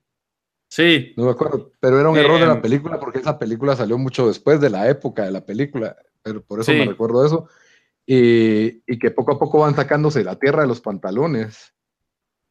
Sí, cabal, En, y que él, en- y él coleccionaba la- piedras y todo. Es, em, sí, Sí. eh, o sea, es- es es súper recomendada esta película. eh, IMDb lo tiene, o sea, la gente que ha votado ahí lo tiene como número uno de todas las, las películas. em, Otro gran actor, Tim Robbins, yo creo que ya no, no me recuerdo de otra película que haya hecho en mucho tiempo también. No será O sea, que lo acusaron de recientemente. algo. Ah, no me acuerdo de, de alguna reciente y, era- y es muy buen actor. Sí, Lo y otro Morgan de- de Freeman, esta obviamente. película, Daniel, mencionaste a Frank Darabont y él fue el, el, eh, productor ejecutivo de la primera temporada de Walking Dead. Ah, él estuvo sí, involucrado en la primera temporada de Walking Dead y él eh, escribió una de mis películas de horror favoritas que se llama The Mist. No sé si la han visto. No, The yo, Mist o The Fog. Eh, The Mist, no, no The Fog. yo nunca la The vi. Mist. ¿Cuál es The Mist? The Mist es, o sea, es- similar a cuál es The la- Mist. similar la premisa, pero que están en un pueblo y hay una tormenta así como que bien fuerte y de repente cae como que una neblina por todo el town y en esa neblina hay como que monstruos y es un misterio y todo el rollo y quedan unos atrapados en- Ah, en un supermercado. En el supermercado. Ah, sí, ah, buenísima. buenísima. Ajá. Es de Steve también, creo yo. ¿Es perdón? No es un libro. Ujú, Exacto. Tiene uno de los mejores finales, en mi opinión, esa película. Pero, pero regresando a Shawshank Redemption, me recuerda también Sí, ese yo- episodio de. Last Man on Earth, de que la chava cabal decía que mi película favorita es de Shawshank Redemption. Ah, la mía también, y la mía también. Y era como que la película favorita de todo el mundo, con el padrino. Pero No, sí, Pero buenísima. sí, se, ¿cuál- la, se la recomiendo a, a todos. sí, es cualquier persona. ¿Cuál es tu escena favorita de esa película? Pues es que, o sea, no, tampoco quiero spoiler la película, eh, pero Ay, ay, es del 95, spoilemos parejo. Hace 20, va. O sea, si alguien, no, si alguien no la ha visto y la quiere ver, les voy a dar 5 segundos. 5, 4, 3, 2, 1. Mis dos escenas favoritas es cuando le dan verga a los que lo violan y, y cuando, cuando se escapa, porque, o sea, y cuando describe Morgan Freeman de que he, he crawled through two miles of shit o no Ah, sé qué, que se va por los, por los desagües. Esas, esas son mis, Ah. mis dos escenas favoritas. Sí, son clásicas. También en- nadie lo puede haber dicho más colorido que vos, Dan. Elocuente. Elocuencia, elocuencia. cabal. Bueno, entonces nos vamos a mi, a mi número Parezco 4. Charlie, yo. Sí. Mi número 4 es con un, con un actorazo que se llama Nicolas Cage. ¿No? ¿No ven cuál es? Va. Nicolas, Se llama- National Treasure. Decir yo. Se me Sí, olvidó el no. nombre. Decir Mo- Moles o no sé qué iba a decir Adaptation. Ah, Adaptation es una película del año 2002. Adaptation. ¿Cuándo Eh, salió? 2002. Nominada a cuatro Óscares. recuerdo yo que cuando trabajabas en Video Show nos hiciste verla. Es increíble, es que es increíble esa Es película. buena, es bien buena. Es- está muy bien pensada. Es, para mí es la película más original de toda mi, de toda mi lista. Eh, la escribe Charlie Kaufman, que es el escritor de mm, también de Eternal Sunshine of the Spotless Mind y Being John Malkovich, que definitivamente pues no es un escritor normal. Y, y la película, pues el, el nombre Adaptation surge por dos cuestiones, porque la película se enfoca en este tipo que, que está obsesionado con las orquídeas, ¿ya? Y está esta señora que está protagonizada por Meryl Streep, que quiere hacer un libro sobre este tipo y este tipo le habla de Darwin y cómo él se adapta a los tiempos y, y por, y cómo las personas se tienen que ir adaptando a, diferentes escenarios en sus vidas y al mismo tiempo porque eh, ella está haciendo un libro de este tipo y Nico, el, el personaje de Nicolas Cage es Charlie Kaufman, el escritor de la misma película. Entonces es como un Inception la película dentro de la película y, y él quiere adaptar el libro de, este, de este ladrón de orquídeas, porque es un tipo que se dedica a traficar orquídeas que de alguna manera son muy difíciles de conseguir y hay que ser realmente un experto para conocerlas y son orquídeas muy casi que en especie, en especie de extinción. Y entonces él está adaptando el libro y como él dice, es un libro de flores que le encantó, pero no tiene una historia, solo es la historia de este tipo que colecciona flores, pero no hay un principio, un fin, no hay un problema. Y, y él está con ese bloqueo mental. Y al mismo tiempo creo que es uno de los personajes más relacionables en la historia del cine, por lo menos conmigo. Es un, es un personaje que sufría de, de una inseguridad horrible para hablar con gente de trabajo, una inseguridad horrible para hablar con mujeres, una inseguridad horrible eh, también de, de, de cómo escondía su sobrepeso y que sabía que todo el mundo se daba cuenta, su calvicie. Ya sé, ya el- sé cuál es, la acabo de Google. Sí, yo vi esta, esta es buena. Es, una, es una muy buena película y, y como él empieza diciendo, sí, y, creo que todos hemos tenido este momento, tal vez cada principio de año, sí, voy a hacer ejercicio, mañana empiezo, voy a correr cinco millas, voy a aprender otro idioma, voy a tocar un instrumento, voy a hablarle a esta chava, voy a besar a esta chava, la voy a llamar y al final no paras haciendo ninguna de las cosas que dijiste que ibas a hacer. Y, y lo que es interesante es que este personaje tiene un hermano gemelo y Nicolas Cage es los dos hermanos y la actuación de él es increíble. Es, es, es, es- Nicolas Cage siento que es un actor que se ha degradado, pero él va a tener un comeback o va a tener un regreso tal vez en su vejez. Porque yo creo que es, es- la ter- Ahora, tercera ¿vos, mejor película. vos- vos dirías que aquí su papel es mejor aquí que en Con Air o Con Air es, es mejor papel? O Got in, Got in 60 Seconds. Sí, definitivamente este es, el mejor papel en su carrera. Y el hermano es una persona simple, es una persona básica que, que no tiene miedo a lo que las personas piensan de él, que no es insegura para nada, pero es un completo idiota porque está él decide que también pues, se quedó en la quiebra y está viviendo con, con su hermano escritor y decide que él también va a ser escritor y, y empieza a escribir un guion que, sea, que es, primero que era un asesino en serie y que tenía hacía a la gente a comerse, a comerse su propia carne, ese era como que su, su método para matar, y que encima de el twist del final era que el asesino era la misma persona que el policía y que la víctima, eh, y se llama The Tree la película, y que no, tenía ninguna lógica, y el hermano pues, pues va a estos seminarios donde, donde, de cómo escribir, ¿verdad? Y él, este por supuesto, Charlie, que es una persona introvertida y que él dice, no, yo no quiero escribir una, una, película donde el protagonista aprenda algo, donde el protagonista quiera algo, donde el protagonista cambie su forma de ser. No, no que, entonces, básicamente era una película de nada lo que él quería escribir. Y lo que para pasando es que dentro de la película, él se escribe dentro de la película, pero no, o sea, él, se escribe, él escribe que es un, una persona tratando de escribir una adaptación de una película, y eso es lo que estamos viendo. Por eso digo que es como como un Inception brillante. Y, el hermano le da ideas como que cuando le dicen, ¿y cómo vas a hacer para que salgan todos al mismo tiempo? Con trucos de cámara, que es lo que usaron para sacar a Nicolas Cage en la película.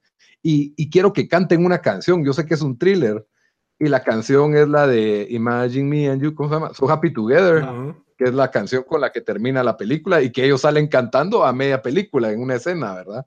Porque están todos felices los hermanitos de que, de que están están averiguando cosas y, y uno de los bloqueos mentales que tiene, él, él va con el maestro, de, con el seminarista de, guionistas y, y, tiene uno de los mejores monólogos donde él le dice, mira, yo quiero escribir una película realista y en el mundo real no, no pasan esas cosas de que un día a uno le cae un meteorito, no pasa nada impresionante, no hay nada espectacular.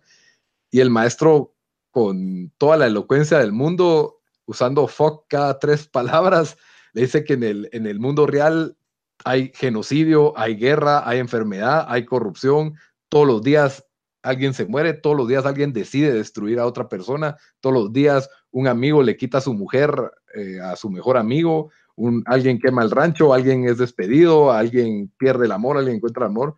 Y, y sí, la, la, película para mí tiene un montón de, de valiosas lecciones de vida sobre, sobre encontrarse con uno mismo. Y justo lo que él describe como un cliché es lo que él para haciendo al final de la película, que le da un giro de acción a la película, le da, el personaje aprende algo, el personaje entiende algo y, y la película, digamos que todo lo que él criticó durante la película es como la película termina. Y, pues, ¿cuál, ¿cuál, dirías que es tu, que es tu escena favorita? A la gran, es, ves, me quedo con el, con el final, el final me, me, encanta, no, tal vez no quisiera spoilearlo mucho, pero él, él agarra el valor de, de, bueno, no, mi escena favorita tal vez es el monólogo del guionista, del maestro guionista cuando él habla about the real fucking world, ¿verdad? Y, y ese, ese, ese monólogo es increíble.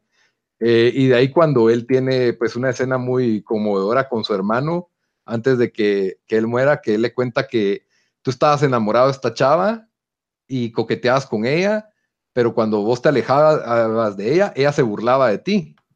Y, a mí eso me, enfurecía, le dice. Y el, hermano dice, sí, yo sé que ella se burlaba de mí. Y él como que, pero a ti nunca te afectó eso. Y el hermano le dice, es que no me importaba, yo, yo la amaba y eso a mí no me importa si ella no me ama, lo que uno es lo que uno ama, no lo que lo aman a uno. Algo así su, su mensaje de vida que para mí pues en ese entonces resonó mucho y me pareció conmovedor.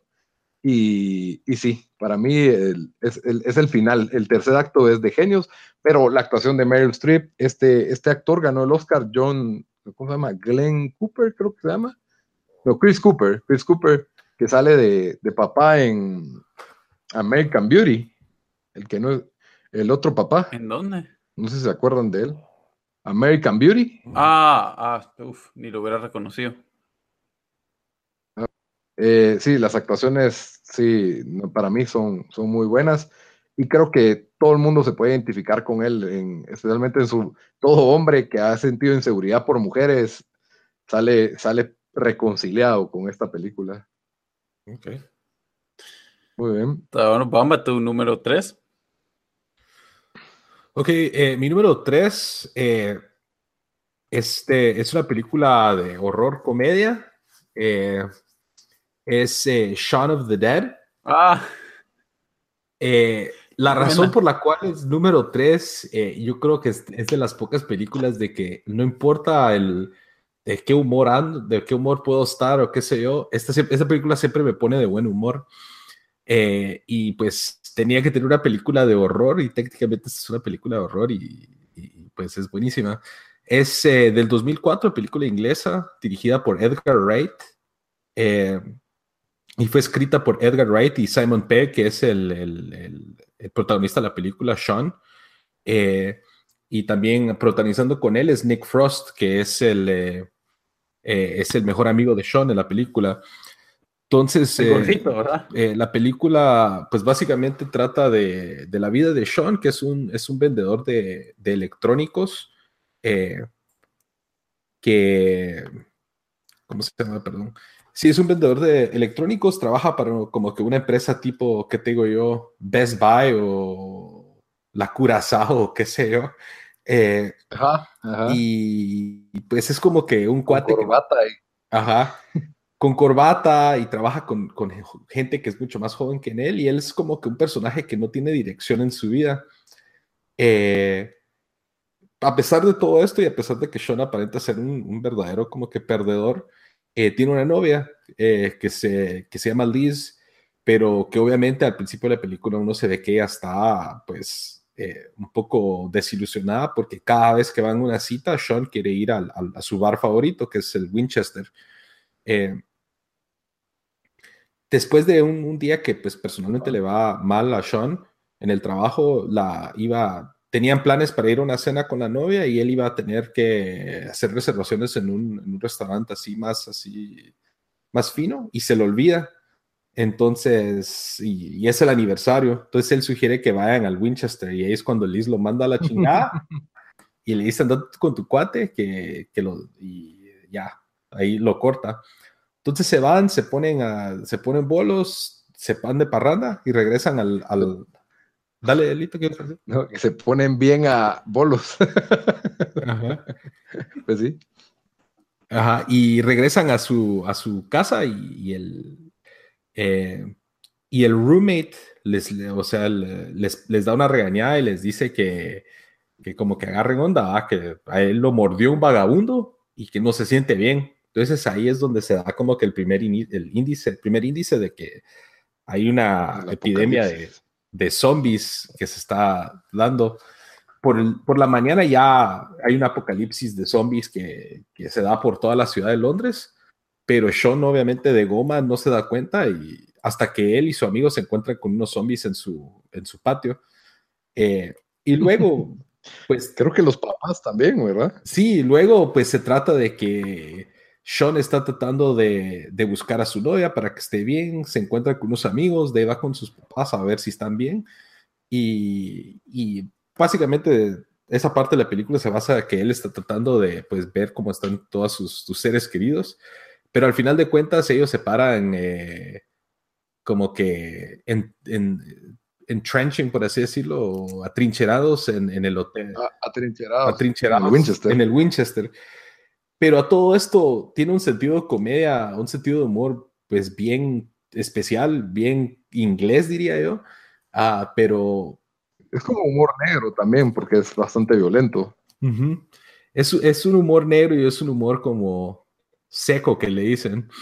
Pero pues la dinámica de Sean y su amigo tiene de las mejores escenas en la película, eh, incluyendo la noche cuando se ponen borrachos que están en el apartamento de Sean. Eh, con unos discos de vinilo haciendo como que si fueran DJs con las gorras al lado, los dos así hasta la, hasta la chingada borrachos. Y pues al final de cuentas, no quiero dar spoilers, pero pues ellos atrincherados en el bar tratando de ver cómo se quitan a los zombies, pasan un montón de cosas. Eh, es una película. Las escenas de... Eh, Lito, ¿vale? Las escenas cuando matan a, las personas, de que los zombies se comen a las personas, son buenísimas. Para mí son de las mejores que he visto.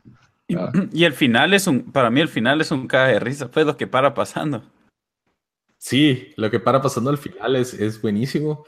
No lo quiero spoilear, pero eh, yo creo que lo que algo que hizo esta película fue que antes de esto, como que el género este de horror comedia no era como que muy prevalente en, en, en, en, el cine. Esta creo que fue la primera película que logró con éxito mezclar esos dos géneros y crear algo nuevo. Y pues después de esta vinieron un montón como Zombieland y, y, y otras en ese Ah, estilo. sí.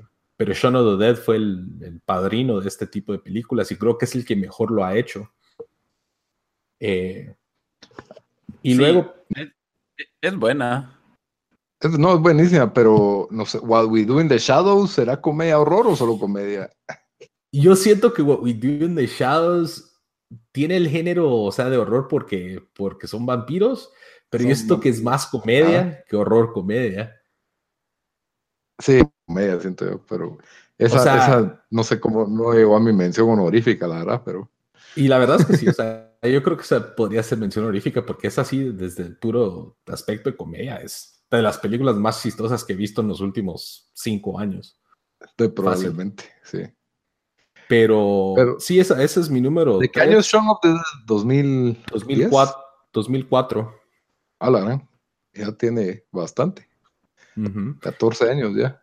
Y ya después de Shaun of the Dead sacaron, o sea, otras dos películas que eran como que sus, eh, es parte de una trilogía que le dicen ellos de es Hot Fuzz y The World's End. Las dos no fueron tan, no se acercaron a lo bueno que fue Shaun of the Dead.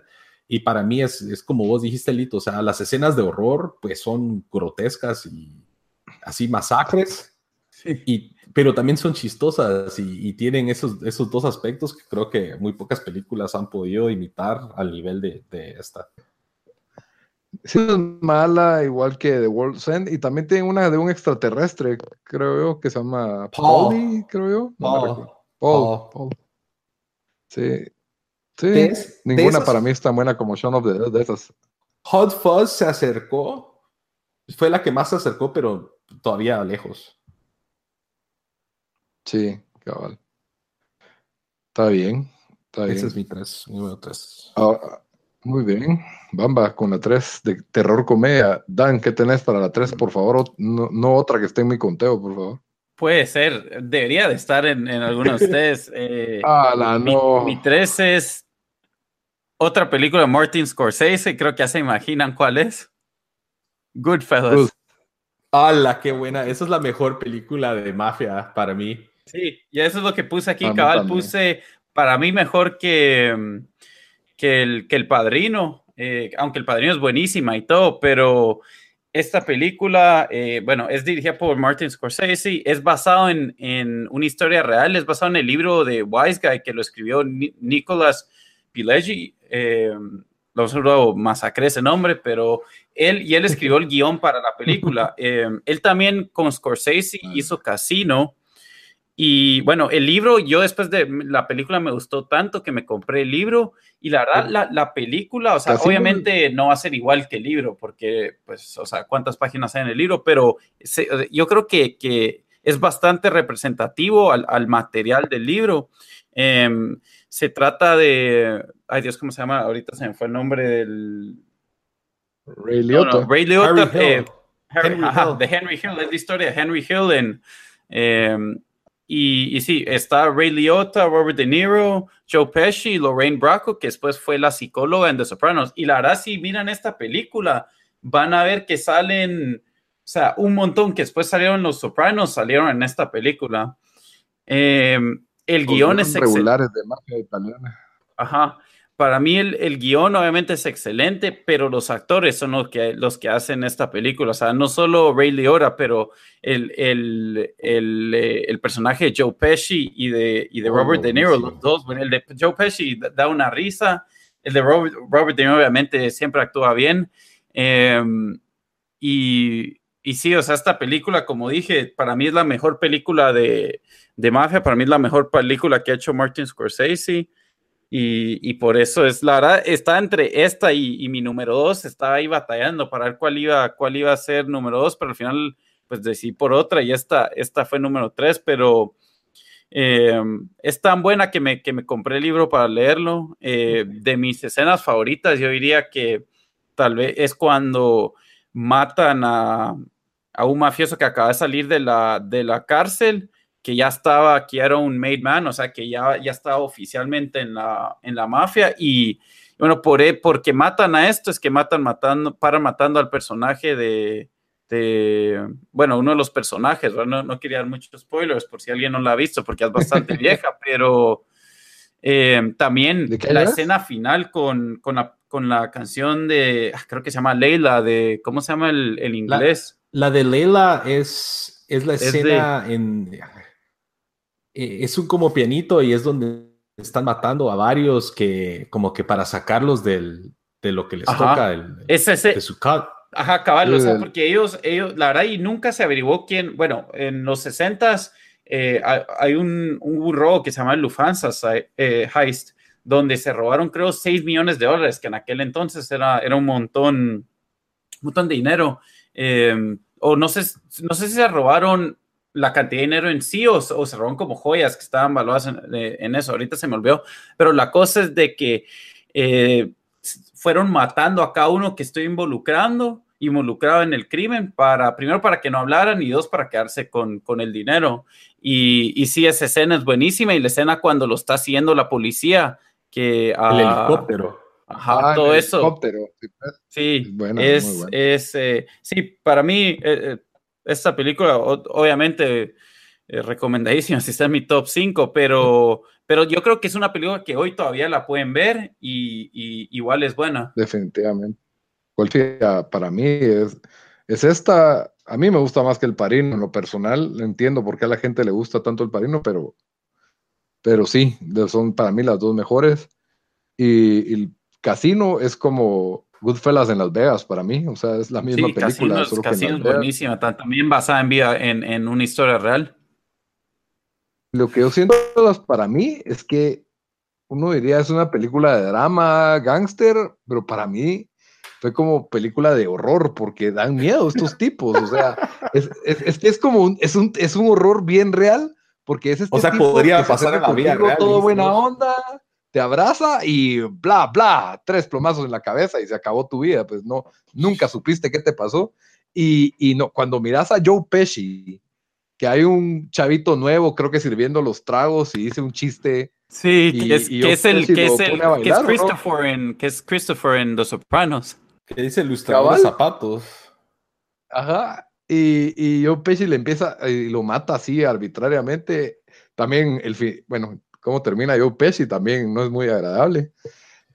Para mí sí es, o sea, te enseña los horrores de, de, la mafia, así como son. A mí, o sea, me dio miedo, me dio miedo. Lo otro que, lo que otro que tiene Goodfellas, que siento yo que tiene mejor que las otras películas, es que el estilo de la película, o sea, tiene, tiene so much style.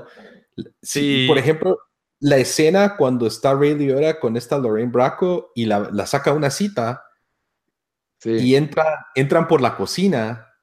Sí, esa escena es increíble. Toda esa escena que la cámara los está siguiendo atrás y él como que es el mero, el mero saludando a todos los cocineros y todo, creo, algunos. Ajá. o sea, esa escena siempre me he querido entrar por la cocina en algún restaurante para verme así de, de, de malo, pues. y, parece que filmada en una sola toma y como es una coordinación increíble.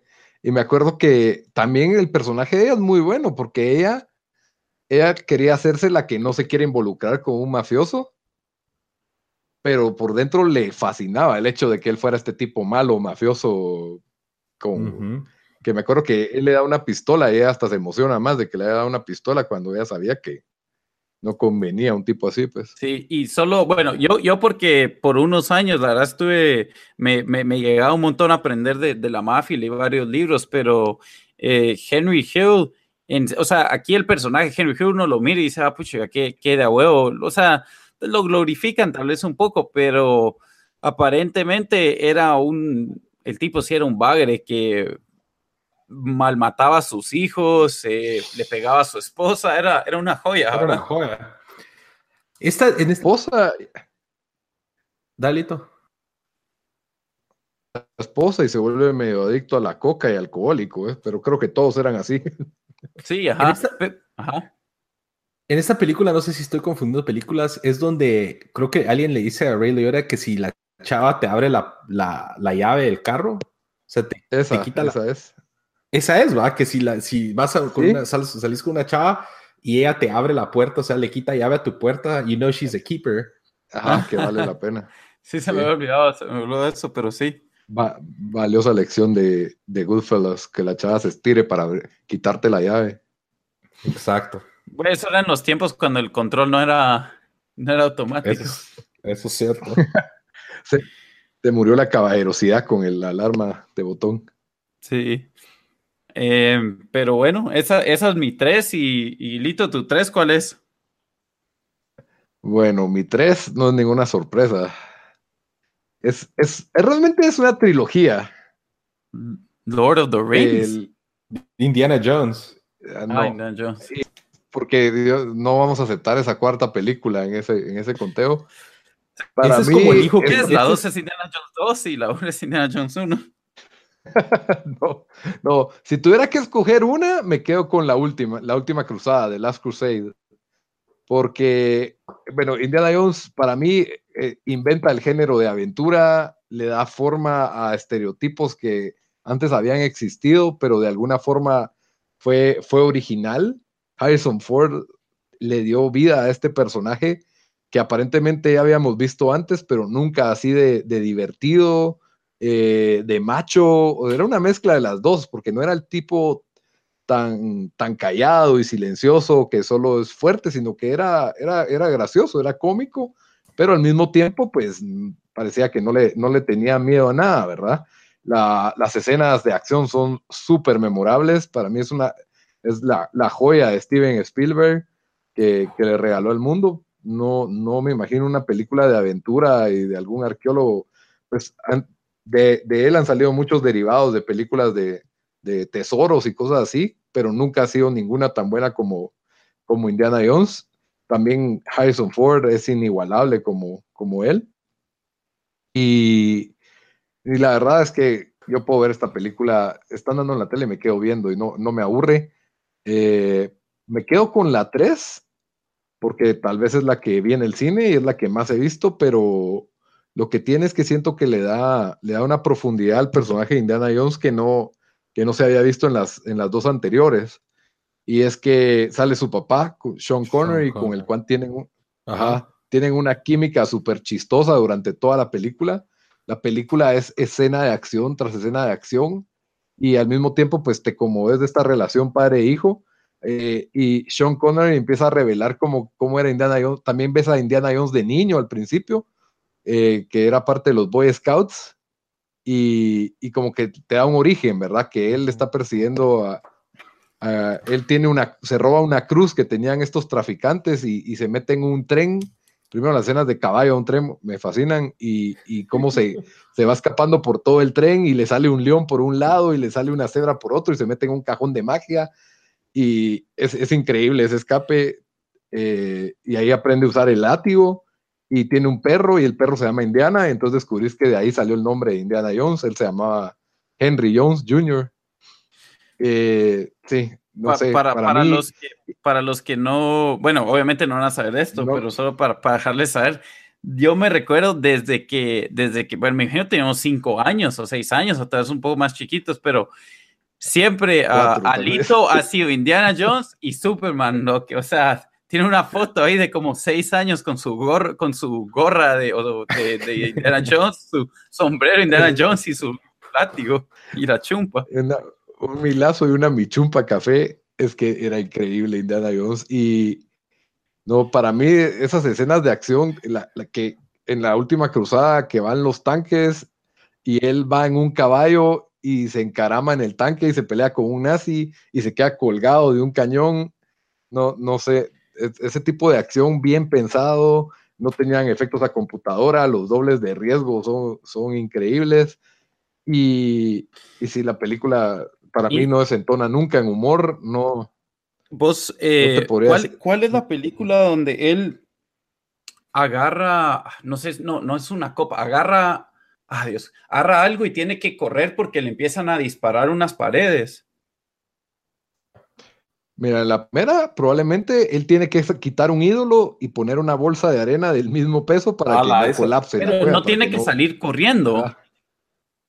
Y entonces, como la, la bolsa de arena no es ideal, todo empieza a temblar y él te paran cosas de los dardos de los lados Ah, y le viene es una que- pelota gigante Entonces detrás eso de él. es cabal, eh, los de Mythbusters hicieron un episodio donde dijeron, bueno, le daría tiempo a Indiana Jones porque o sea, aparentemente tenía un segundo para salir corriendo desde que las cosas empezaban a disparar o no sé qué.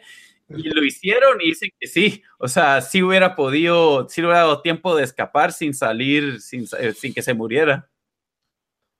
Ah, ve, pues, esa, esa sí no, no me la termino de creer, pero, Y el soundtrack también pero sí, el- es icónico. la o sea, canción John Williams, ¿verdad? icónica.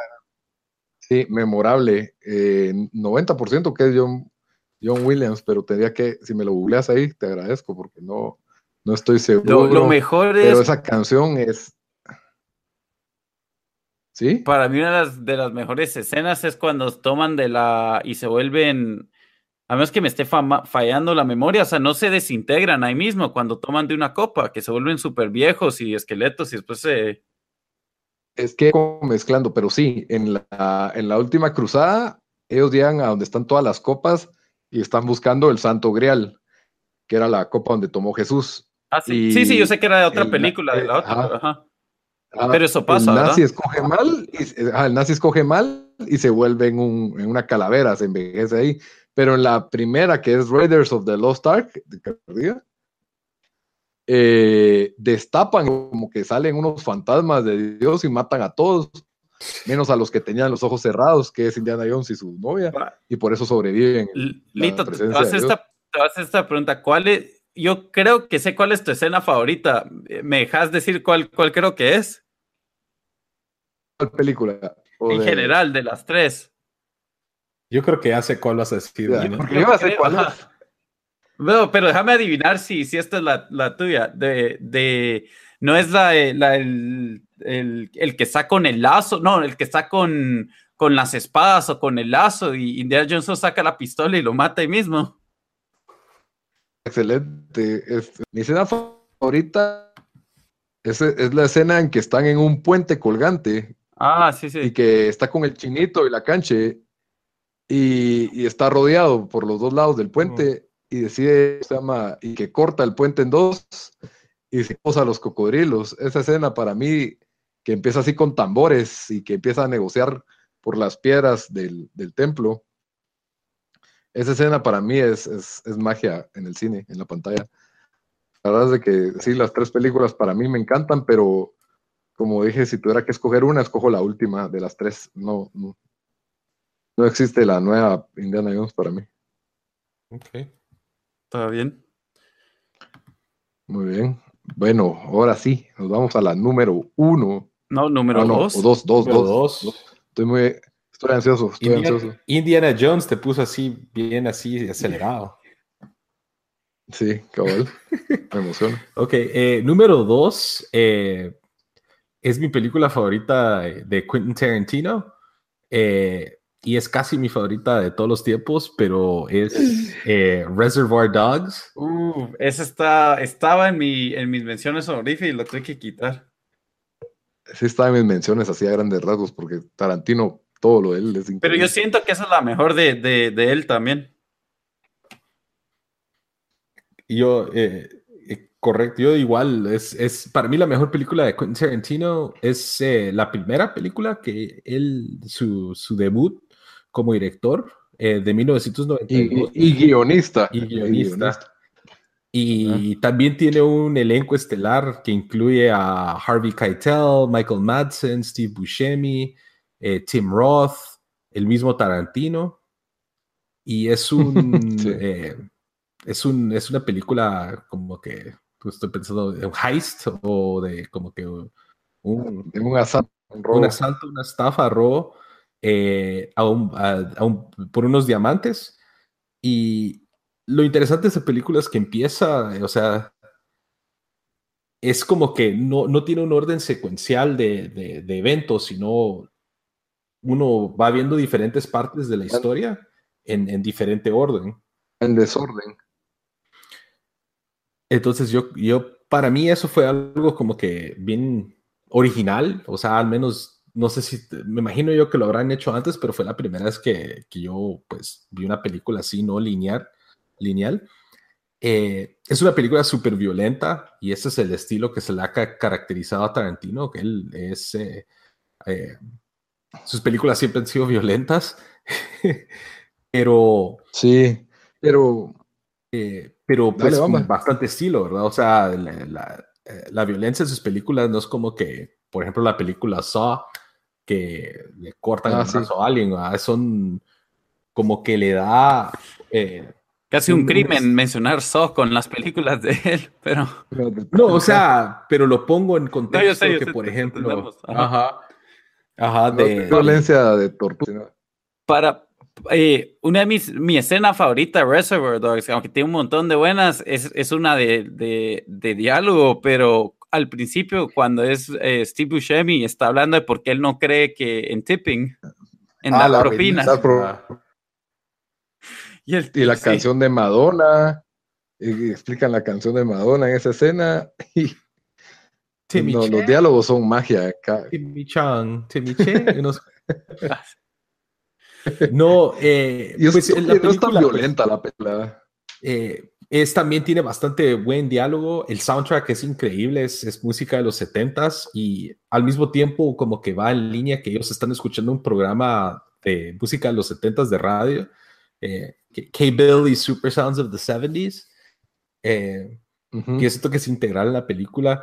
Y pues se ve todo lo que les pasa, eh, que pasa en la película. Hay un eh, policía encubierto que se mete con este, este grupo de crimen organizado para, para hacer el, asalto. Y pues al final de cuentas el asalto no va como, como que lo planearon, ¿verdad? Entonces en ese desorden eh, hay diferentes arcos para los diferentes personajes. Creo que una de las cuestiones más memorables también es el, eh, los seudónimos que toman los, los asaltantes, Mr. Pink, Mr. Orange, Mr. Blonde. Esa escena cuando El, mero don les está asignando sus, sus, sus como que apodos y Steve Buscemi es Mr. Pink y se pone a quejar porque es Mr. Pink que él no, porque todos serían Mr. Black si los dejo escoger. Es, Para, también esa película, ahora ya estamos acostumbrados a esto de, Tarantino o en bastante sus películas, pero es de esa película donde de repente, o sea, todos se, o sea, todos se, la muerte, o sea, todos se matan o se mueren de formas así, o sea, espontánea. o sea, ¿me entendés? O sea, no, no, para mí fue primera vez que vi algo, algo así, fue en esa película, pues, donde, donde, o sea, cómo se mueren todos, es, es, es medio chistoso y, y, sí, es, es, sí, esa, esa, también. Ajá. mucho 20 disparos en toda la película. Solo tiene una escena realmente violenta, en mi opinión. Eh, lo que pasa es que sale mucha sangre para mí, esa es la, de uno de los personajes. La mejor, la mejor escena de la película es. Eh, Esa es la más memorable, icónica. Cuando, cuando eh, atrapan a uno de los primeros policías que llega a la escena a, ah, tratar de pararlos. Mr. Blonde. Entonces lo tienen en una bodega, pues ahí atado a una silla y, lo dejan con Mr. Blonde, que es el que de verdad, o sea, es el, creo que el más inestable mentalmente. Los otros, pues, eran más como que hombres de negocios, si se les puede decir. Este cuate sí era un psicópata. Entonces se empieza a hablar de que cómo odia a los policías. Entonces pone la radio, eh, K. y Super Sounds of the 70s y están tocando Stuck in the Middle with You. Buenísimo. Saca, saca un, un, Gillette, pues una rasuradora Gillette de esas así de, de navaja de barbero y empieza a bailar y lo empieza a torturar así como que cortándole la cara y luego le quita la oreja y se pone a hablar en la oreja. Hello, are you there? Are you there? Le, o sea, esa escena, le echa gasolina. Le echa gasolina mientras está así todo cortado, pero la escena, o sea, la, la I would describe o describiría esta película en general, it's, it's just cool. O sea, todo lo que ellos hacen la música, el... Cuando van caminando en cámara lenta, todos con sus trajes de, de corbata negra. Oh, es que después lo miramos que es, que es eh, staple también en, las, en Pulp Fiction, una escena con música, así, con baile. Sí, es como que es Reservoir Dogs en esteroides, o sea, es mucho más complicada. Es otra historia, obviamente, pues, pero sí siento que fue como que Reservoir Dogs es como que algo más Más Sí, primitivo, más simple, ¿verdad? Ajá, Reservoir Dogs es más compacta la historia. Y, y Eso sí. creo que por eso tal vez me gusta más que, que, que Pulp Fiction. Cabal. Y yo creo que otra de las cosas así bien importantes de esa película, y esta película es vieja, entonces así la voy a spoilear, cuando le pegan, le pegan un tiro al policía encubierto, que es Tim Roth, y normalmente cuando uno mira una película y le pegan un tiro a alguien, ahí queda, pero se ve que está sufriendo y cómo grita y, y- y- y- la agonía que tiene el, el personaje que le acaban de pegar un tiro. O sea, yo eso no me recuerdo o- o no, o no me había fijado, pero no me recuerdo haberlo visto en películas de que el sufrimiento que esté pasando uno después de que le peguen un tiro, que eso es lo que me imagino yo pasaría en la vida real si te pegan un tiro y no te mata de un solo, ¿verdad? Sí, probablemente sea así el dolor. Lo- tal vez lo exagerado es la sangre, porque son como galones de sangre de- en el carro. Yo, y siempre, en yo el siempre charco pensé y- que levantaban las manos y se caían para adelante cuando les disparaban. Solo se agarraban el pecho y caían. Ah.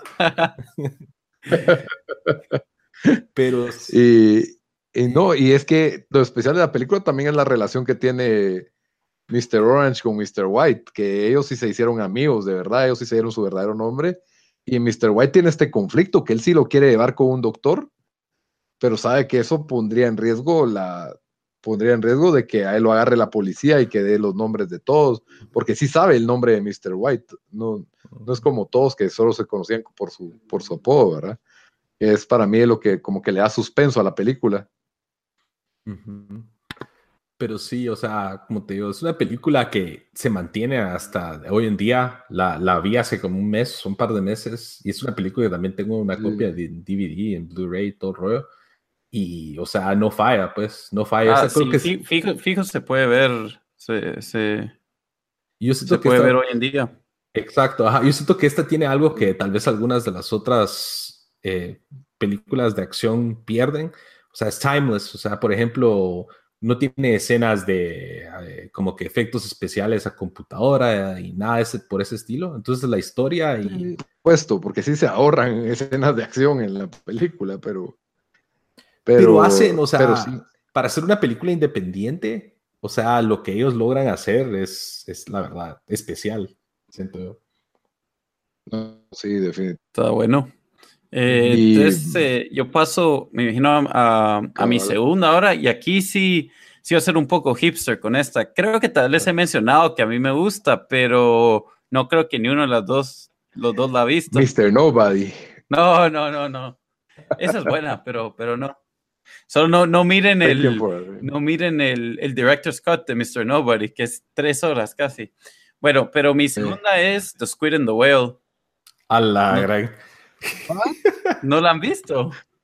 Fuiste a buscar a abajo la. Sí, la has visto, Bamba. Yo Estoy The seguro que la viste. No. A vos te haría Bamba porque es en, Es es en New. York. O sea, toda la película pasa en New York. Pero bueno, ¿Cómo se llama el papá? Jeff Bridges. No, no, no, no, Jeff no, el no, otro. ahorita, ahorita acá no meto eso. Salió en el Dale, dale, dale, 2005, fue dirigido por eh, Noah Buck, eh, no, eh, Buck, Baumbach, Bomba. que la verdad, y, y fue nominada a Mejor Guión ese año, no ganó, pero fue nominada. Eh, sale Jeff Daniels como el papá, sale Jesse Jeff Eisenberg Daniels, como, como el hijo, Laura Linney es la mamá y sale Anna Paquin como la estudiante de Jeff Daniels con que, con que tiene una relación con, con él, ¿verdad? Eh, básicamente esto es una- un, drama familiar eh, que la pareja está, se está separando y, y cuenta la historia de cómo los, eh, los hijos, pues, eh, eh, eh, cómo ellos eh, lo- logran lidiar con esto, ¿verdad? Y, y, pues no, no lidian muy bien con esto y, y toda la familia, la verdad, no, no lidia muy bien con esto. Eh, entonces nos, nos, nos ex- explora la, la separación de los papás a través de los ojos de, de los hijos. Eh, el, el diálogo es, es buenísimo, también a mí me parece muy, o sea, muy real, o sea, diálogos que, que verías en, en, o sea, en familias, ¿verdad? En familias normales, no, no, no de Hollywood. Y lo que me gusta es Ujú. el humor, el humor que tiene, porque es un humor, no diría tampoco humor, humor negro, pero sí es un, un humor no intencional que, que, te da la, la película por, por, las cosas que pasan, por las cosas, eh, por los diálogos. Eh, es muy, eh, la, actuación es buenísima. Eh, sí, es, es, una película que lo más seguro no, no mucha gente la, ha visto o lo más ni ha oído de esa, de esa película, pero, pero siempre la recomiendo. Y la verdad, por mucho tiempo fue mi favorita, mi favorita película, pero al final creo que la, la, que escogí como número uno, sí, sí me gusta un poco más, y soy así, honesto conmigo mismo, mismo pero, pero esta, esta sí, es, y no es, no es muy larga, creo que dura uno, una hora y media. Entonces, esa, si a alguien le gusta no, drama o, o, o, o, películas con buen diálogo, esta es recomendadísima. Yo me recuerdo que me gustó mucho la película, pero no fue memorable por alguna razón. Creo que la vi en Playa Grande en una película en pirata. Oscuros. Ajá, y por eso es de que tal vez no, no se quedó en mi memoria, se queda en mi memoria muy poco, pero sí me acuerdo de Jeff Daniels y Laura Linney, que son dos actores que, que me gustan mucho y, y, que eran intelectuales. No me acordaba que era Eisenberg, el, el, niño, la verdad. Sale Pero... uno de los, ay Dios, ¿cómo se llama estos? Eh, ah, uno de los Baldwin Brothers, no sé, el tercero cuarto más famoso, también sale en la, en la película. William Baldwin. Ajá, y, y, y él, está meti él está metido con, con la esposa, ¿verdad? Y, y, tiene, y Jeff Daniels, el, el, que se las lleva, el muy inteligente, le dice, le dice a su hijo, porque el hijo le dice, yo quiero, yo quiero ser tenista como, como esta persona, y él le dice, no, no quiere ser tenista como él, él es un philistine, un filistino. Dice, ¿qué son filistinos? Y le dice, es gente que no lee libros. Ahorita que lo, lo, lo googleé, Wes Anderson pro, también es uno de los productores. Ah, sí, con razón. No sabía yo eso. Tiene, tiene, una canción, tiene buen soundtrack también, me recuerdo. Sí, que sí, ah, sí. Soundtrack. Tiene, tiene, es, es buena película. Y, soundtrack indie. ¿Qué cosa? Es un si no estoy mal. Ah, sí, sí, fijo. Y es más, o sea, yo he visto si el, si el escritor ha hecho algunas otras películas. Sé que hizo un par más después de esa, pero ni una, o sea, nada que uno pensaría, o sea, na, nada, nada que resalte. Mm. No, vamos. Sí, la voy a tener que ver, Daniel. Mírala. Y yo quiero volverla a ver porque me acuerdo que me gustó. Está bueno. ¿Y vos, Lito, sí, ¿cuál, la, ¿cuál, es tu número dos? Mi número dos, yo no me hice shock con esta película como por seis meses y aún así no la vieron. No sé no, cuál no, es. Daniel creo que eh, sí la vio. Dunkirk. No, no, no hablé tanto de Dunkirk. No, Se llama sé. Mad Max Fury Road. Ah, y te gustó Max. tanto. No me esperaba que sí. fuera tan alto en tu conteo, arriba de Adam. buena. Es, película, no. es, es buena, pero tampoco. Es increíble. Para mí, nunca había salido, o sea, tengo pocas memorias de haber salido tan feliz de haber visto una película en el cine. No sé si era por una cuestión de expectativa, pero es que a mí me impresionó. Es, es la mejor película de acción de todos los tiempos, tal vez. Oh, logrón. Pero lo, te digo que es lo que pasa. La película hace tanto diálogo, no necesitaba diálogo casi que la, la historia eh, la historia es sencilla, es simple y aún así es mágica. Cada escena de acción es, es, es épica en la película. El, es, es, un, es, es una la obra. Escenograf de... La escenografía es buenísima. Lo que para mí hace muy bien esa película es meterte en ese mundo. Te meten ajá, en, el, en el mundo postapocalíptico de Mad Max, de supervivencia, con estos personajes que son como una tribu que, que te sacan sangre para poder vivir mejor, eh, que no hay agua, está este gran villano que se llama Immorman Joe, y, y, él básicamente domina, domina el mundo porque él tiene el agua y tiene a las mujeres y tiene todo. Y, y pues la trama se trata que Immorman Joe tiene unas como esposas que él quiere embarazar para, para tener hijos y aparentemente todos sus hijos han sido o deformes o tontos. Y entonces él, él, él, como que quiere reproducirse y esta teniente de él, que es una de sus, de sus más fieles seguidoras, que, está, que es protagonizada por Charlize Theron, como que quiere, se revela ante Furiosa, exactamente, y se roba a las esposas y en el camino pues se cruza con Mad Max que había sido secuestrado por esta tribu y, los dos de alguna manera eh, se amarran de tal forma que se necesitan el uno al otro para sobrevivir y toda la película es un camión escapando de una tribu de carros eh, hechizos. En medio del desierto. En medio del desierto. Es ir huyendo de ellos para llegar al lugar verde, se dan cuenta que el lugar verde no existe y es regresar y pasarlos de largo.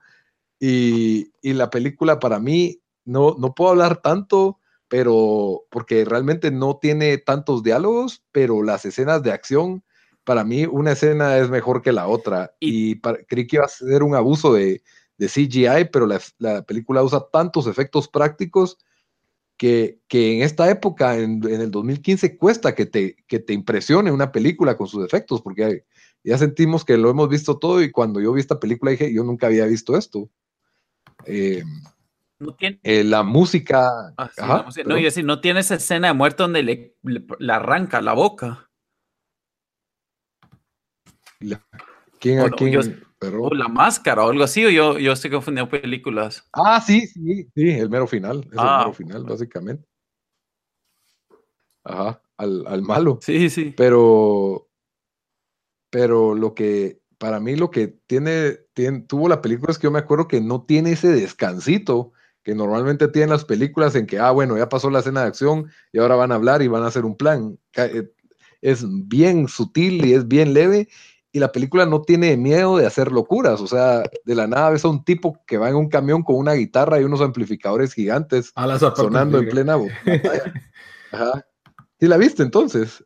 ¿O no? ¿Mm? Yo creo que no la habías visto. No la he visto entera, la viste, esa, esa, parte de la guitarra. Ah, Creo que vale la a verla. Sara lo grabó. Es que a vos te haría, Bamba. A vos sí, ajá. A Sara no creo. Pero, y, también tiene un arco de este, que es uno de los, digamos que los seguidores de Mormon Joe, que, que, son estos personajes como chistosos porque adoran a Mormon Joe y cree que él los puede llevar al cielo y, y se tiran puros kamikazes y se pintan la lengua, la boca con color plateado y no sé, para mí eh, todos los personajes, toda la historia es, es divertida y, y, creo que es una película que no desentona en cada minuto Charlize Theron y Tom Hardy actúan muy bien, aunque no hablen mucho. Pero sí, definitivamente es la segunda mejor película para mí de todos los tiempos. Ok. Está bueno. Bamba, tu número uno, ahora sí. Ok, yo creo que este no va a ser sorpresa para Lito, pero yo, no sé si Daniel tal vez sepa, pero eh, esta, esta ha sido mi película favorita de todos los tiempos desde que tengo como 19, 18 años, no, siempre ha sido la, la número uno y creo que no ha cambiado. Eh, the Notebook. Es, sí, our, Fault in the Stars. no, eh, es A Clockwork Orange. Ah, sí. Que fue tu disfraz de Halloween hace dos años también. Y fue mi disfraz de Halloween hace de dos años y me recuerdo bien, la primera vez que lo vi tenía creo que 17 o 18 años y había escuchado esta película y de que en su momento para, para una película que ha salido en 1971 era así como que bien gráfica y había ese como, por ponerle de una manera, ese morbo de querer ver esta película. Entonces esto fue, yo no tenía internet rápido, entonces no, no, no podía bajar nada. Y me recuerdo que fui al blockbuster de San Cristóbal, de, de ahí de Texaco Millennium, que se llamaba, y la tenían ah, en VHS. Entonces yo, yo andaba en camioneta, entonces la alquilé y la eché en mi mochila así enterrada porque dije yo, no, o sea, por, no sé, y la, la vi solito, la vi solito en mi casa en VHS, y yo creo que yo nunca he tenido esa sensación de, de, terminar de ver una película y quedar como que eh, una especie como que like, en ah, por así decirlo, así como que impactado de, esta película. Entonces ya metiéndonos a la, mera película, es, un film de 1971 basado en el libro de Anthony Burgess, que tiene el mismo nombre, que leí después de ver la película. Eh, el libro es de 1962 y se trata de, de Alex, que es el personaje principal, es un, es un cuate, personaje carismático, antisocial, delincuente. Eh, y pues él es amante de la música clásica, que es lo más chistoso para una persona tan violenta. Él es, ama Beethoven eh, y pues también sus actividades de delincuente con, con su grupo de, con su Mara, eh, que incluye pues, robo, violación, eh, etcétera, a, los cuales les dicen drugis o drugs, que es como que derivado del ruso o cuate. Y, pues la película, la, serie de, de crimen que, que esta, esta banda realiza, y luego la, la, forma en que el gobierno trata de rehabilitar a Alex. Y este es un futuro distópico en Inglaterra. Eh, sí, es su delincuencia y media película es la rehabilitación, ¿no? Exacto. Eh, la primera mitad de la película, pues es como, como, como concluimos, ¿no? O sea, se ve el, el estilo de vida de Alex. Él vive con sus papás, tiene sus amigos eh, que van a un bar de leche y la leche contiene eh, una especie de como droga y se trata de, todo lo que hacen. La parte donde toma un giro en la película es donde ellos se meten a... Eh, bueno, es antes de eso, pero antes de eso se meten a la... van a la casa de un señor y tocan la puerta como que se chocó el carro y mis amigos están desangrando y pues obviamente es una mentira, les abre el señor y entran los cuates, entonces le, empiezan a pegar al señor y el señor tiene ahí a su mujer y, la paran violando mientras Alex canta. Esa escena es bien gráfica, la verdad. Yo me quedé sorprendido que algo así pueda estar en la tele en esos tiempos. Bueno, ahorita creo que no puedes ponerlo. para hacer una terror. Para hacer una película de 1971, eh, o sea, es increíble el nivel de, de cómo ellos empujaron los límites, De, lo que se, de, lo que se podía hacer una película. Entonces, y esa es una de las escenas más recordadas de la película. Ellos tienen unas máscaras así extrañas y Alex está cantando Singing in the Rain, eh, que es una, es una canción tan pateando al tipo y es una canción tan como que alegre, pero él pateando al tipo y los amigos tienen a la mujer y le están rompiendo la ropa y demás. Sí, cabal. Eh, luego... y Dale. Que tenían también peleas con otras maras, me acuerdo, que hay una escena en que se están peleando una chava. Sí, que la, la otra Mara es un como teatro abandonado. Tienen una chava que, que están a punto de, de, cometer, de violarla. Y llega la banda de Alex y se están peleando con ellos. Y no necesariamente porque Alex y sus amigos son héroes y van a rescatar a esta chava, pero es porque odian a esta otra Mara. Dicen que esa escena fue tan intensa que ahí le rompieron una costilla a esa chava en esa escena. Correcto. ah, sí, yo creo que había oído eso también. Lo, interesante de esta película, o sea, obviamente tiene todo este aspecto de violencia y demás, pero toca temas, eh, temas bien profundos como la, moralidad, eh, eh, que es uno de los temas centrales de la película, y también temas psicológicos y también es un comentario, o sea, ¿qué tan lejos puede llevar un gobierno para rehabilitar a una persona? Porque obviamente vemos lo, desastroso que son Alex y sus amigos. Dale, Delito. No, y también lo de libre albedrío, básicamente. Exacto. Eh, o sea, al mismo tiempo que la primera mitad es, es, o sea, es de horror porque uno dice esto es posible que pueda pasar en la vida real, la segunda mitad también da horror en, ver cómo el gobierno lo trata de rehabilitar a través del tratamiento ludovico, que es así le llaman, como ellos básicamente eh, preparan mentalmente a los sujetos de esto a, que al momento de querer tener el deseo de cometer un crimen, no necesariamente hacer un crimen, sino tener el pensamiento, eh, básicamente se les da un, un, asco y se vuelven, pues se paralizan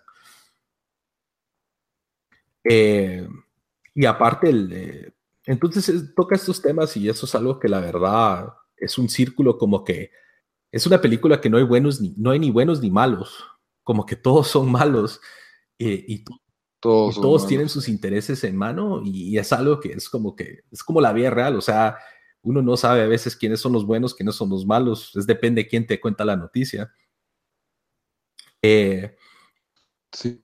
Cuando después de ver la película, pues quedé como que quedó esto tatuado en mi mente y fue una película que he tenido playeras de Clockwork Orange, tengo el DVD, tengo el Blu-ray, eh, tengo el- los vinilos del soundtrack de Clockwork Orange. eh, y, y compré el libro después y el libro incluye un capítulo que no incluye la película y El final, el verdadero final. es el verdadero final y la película, o sea, la película es buena, pero el libro, el final del libro para mí es más, o sea, es mucho más impactante en, en cómo termina Alex eh, en el libro que en la película. Eh, la verdad deberían de leer el libro porque el final, o sea, lo voy a spoilear porque pues, eh, ¿será que lo spoileamos, Lito? Dale, Sí, yo ahora. digo que dale. Ah, Yo quiero saber cómo termina, ¿verdad? Entonces, eh, en- al final de la película, eh, eh, para Alex, que después de que lo trataron de rehabilitar, él se empieza a volver loco y se tira de un edificio. Entonces el gobierno básicamente Mm. le, le- lo regresa a su estado normal porque ponen música de Beethoven y él está con todo el cuerpo enyesado. Y ponen la música de Beethoven y se le ve la felicidad en la cara. Entonces uno se da a entender que él ya, o sea, ya, no, ya no está bajo los efectos del tratamiento ludovico. Que él queda malo. Queda mal. En- pero en, la, en el que, libro y que fue un como abuso de derechos humanos lo que le habían hecho y que se volvió un que caso protegerlo. ¿verdad? cabal de, de abuso de gobierno, abuso de derechos humanos y, y entonces alguien en el gobierno como jugada política lo estaba usando como para decir, nosotros no vamos a ser como, el, como estos que están en el poder ahorita. Pero en el libro él sale del hospital y está en un bar y está como que él tratando de o sea, hacer cosas malas otra vez y llega al bar y estaba su amigo, uno de sus amigos de Sumara que eran también violadores y demás, con lo que parece ser su esposa. Entonces el amigo como que lo ignora y Alex como que en ese momento siente como que el mundo lo dejó atrás, que él todavía quiere andar haciendo, andar robando y violando y demás, pero sus amigos pues están teniendo vidas normales y, y se, y se, y tiene un como que eh, una imagen como de, de despair o de desesperación y como un de vacío. Entonces eso como que me impactó más que la película porque, o sea, él regresó y el, todo el mundo lo dejó él donde estaba y todo el mundo mejoró y, y, y él no. Entonces eso más que el tratamiento del gobierno creo que como que lo hace reflexionar y sentirse mal de todo lo que ha hecho. Sí, es como que un final más feliz, más positivo, a diferencia del de la película que, que a Kubrick Correcto. nunca le gustó el final del libro. Sí, entiendo. Yep. Pero ese es mi número uno, la verdad, la deberían de ver. O sea, aunque sea una vez, es, es- a pesar de que es gráfica, no es una película que puedan ver con sus papás incluso. Es otra de las películas en los, no sé si top 5 o top 10, pero creo que está top 20 de IMDb también, de esas que son históricas. Sí. Que esa sea tu película número. mucho Sí. que esa sea tu película número uno. Pero yo lo que más o sea, aparte de lo gráfico y todo, lo que yo siento es que tiene un estilo único la película. Es muy original, no, no, eh, desde la forma en que se usa la música y, y ¿Cómo se viste? efectos raros que tiene la película. Ajá, como todo es muy único. muy- yo no lo he visto en otra película, ni he visto una película que ha sido derivada de esta. Lo que no me recuerdo, y tal vez vos me recordás, es- Alex está cantando, o sea, hizo todo ese estrago y dejan a este señor que le pegan y le violan a la esposa paralítico, ¿no? Ujú. Sí, las sí, te escucho, repetí. Ajá, ajá, que a él, a él lo dejan paralítico, a este señor. Ajá. Y, pero no me recuerdo por qué vuelven a regresar con él y el señor se da cuenta que él es el violador porque está cantando Singing Rain otra vez. Esa escena, él cuando sale del, de, de la, del tratamiento ese Ludovico, sus amigos, se encuentran sus amigos que ahora son policías. Y eso, y, Ajá, ajá, y obviamente abusando de su poder, ¿verdad? Police brutality. eh, le pegan una cuentaseada a, a Alex eh, y lo dejan por muerto ahí, eh, lo dejan por muerto y este, este señor lo encuentra y se pone a silbar mientras está haciendo un baño y es cuando se recuerda que él es el que le, el, el- el que cometió el crimen. Ah, es cierto, y se pone rojo y se enfurece y se Ok. Y Pero sí, esa es mi una trivia, el actor, Dale, Lito. el, el actor grandote que sale cargando al señor paralítico de un lado a otro, no sé si te acordás, Simón. es Darth Vader. Te, te perdimos ahí por un segundo, pero si quieres yo me meto a mi, a mi número uno. Em, Va, dale. esta es una trilogía que creo que ustedes van a saber cuál, y la que me gusta es más es la primera, pero recomiendo las, las tres, y es Before Sunrise. Em, Ah, padrino, dije yo, que no, no, no, no, before y after y during. Before Sunrise, eh, Before Sunset y. Ay, Dios, se me olvidó ahorita la. No es Before More. No, no me recuerdo. Bueno, eh, Before Midnight, creo que. Ah, Before. Eso. eh, ajá, sí, esas son.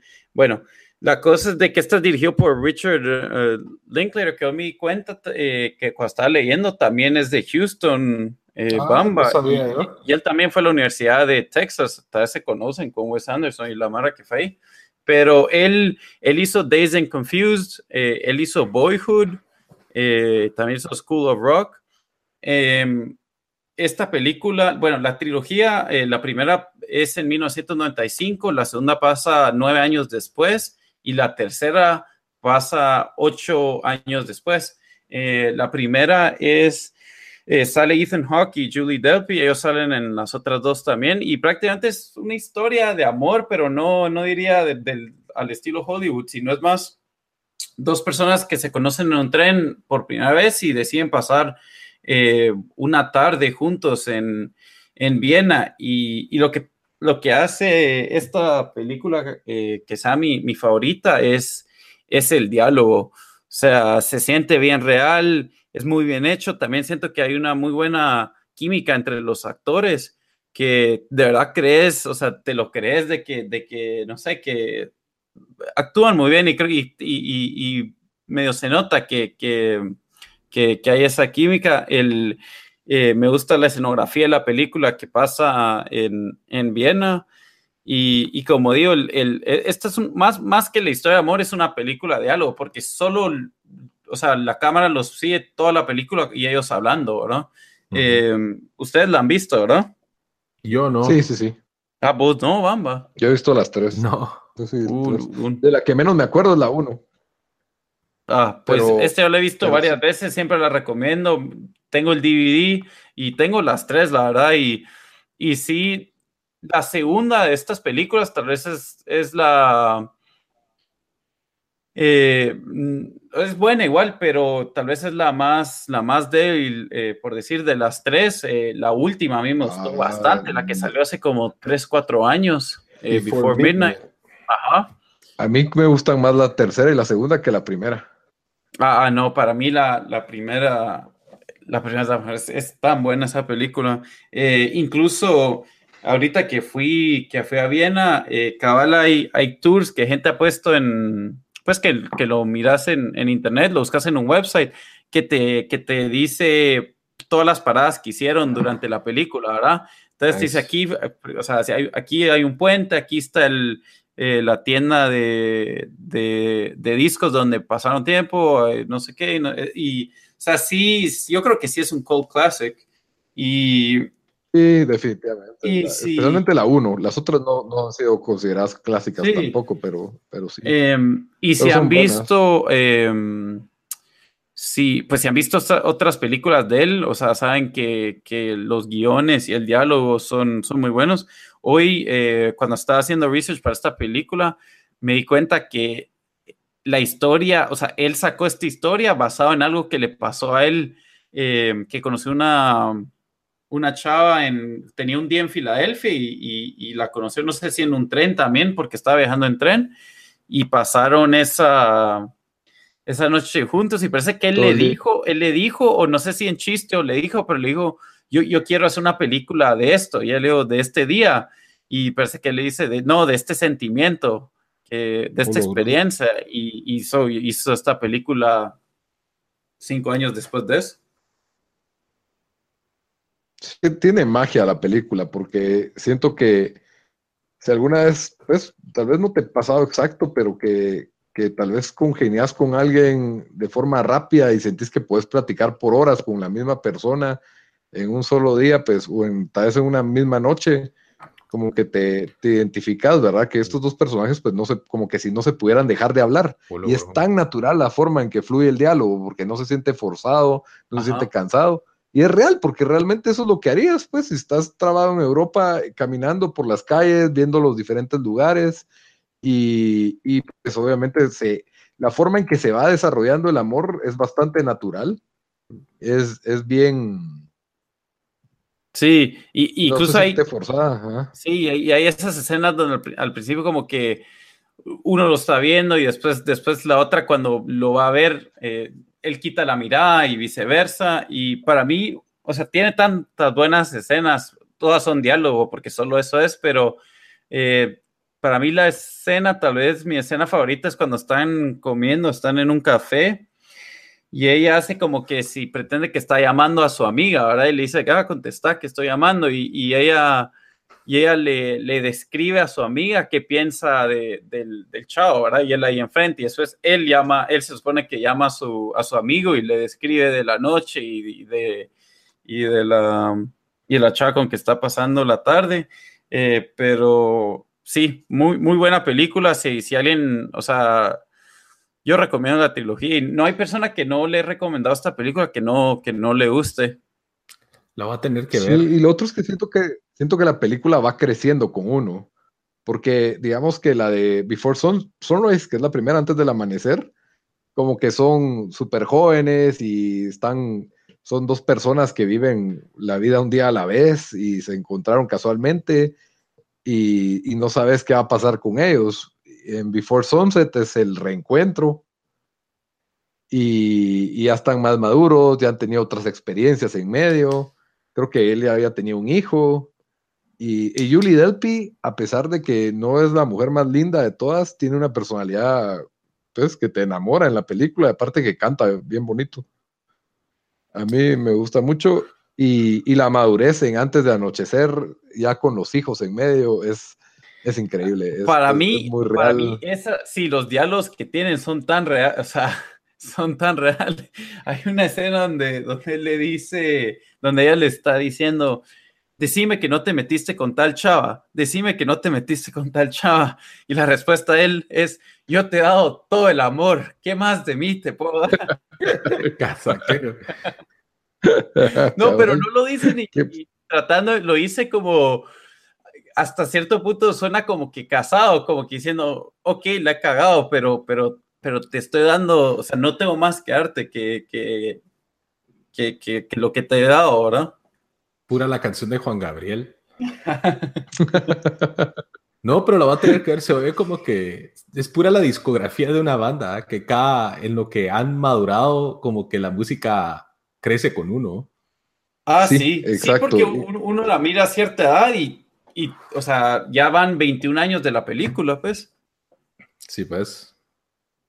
Bueno, bueno. Muy bien. Bueno, ese es mi número uno y Lito, pasamos a la tuya. Es, predecible, la verdad. Es de un director que ya hemos mencionado aquí varias veces. Es de Quentin, Tarantino. Y la mejor película para mí de todos los tiempos, para mí, es Django Unchained. Hola, bro. Eh, sí, es que la verdad es de que es la película más completa para mí, porque es una, es, una épica, es romántica, tiene acción, tiene drama, las actuaciones son de Oscar, estelares, es realista, es histórica, no, no, no, o sea, es cruda, porque así fue la, la, la vida real, este tipo de, de cuestiones sí pasaban.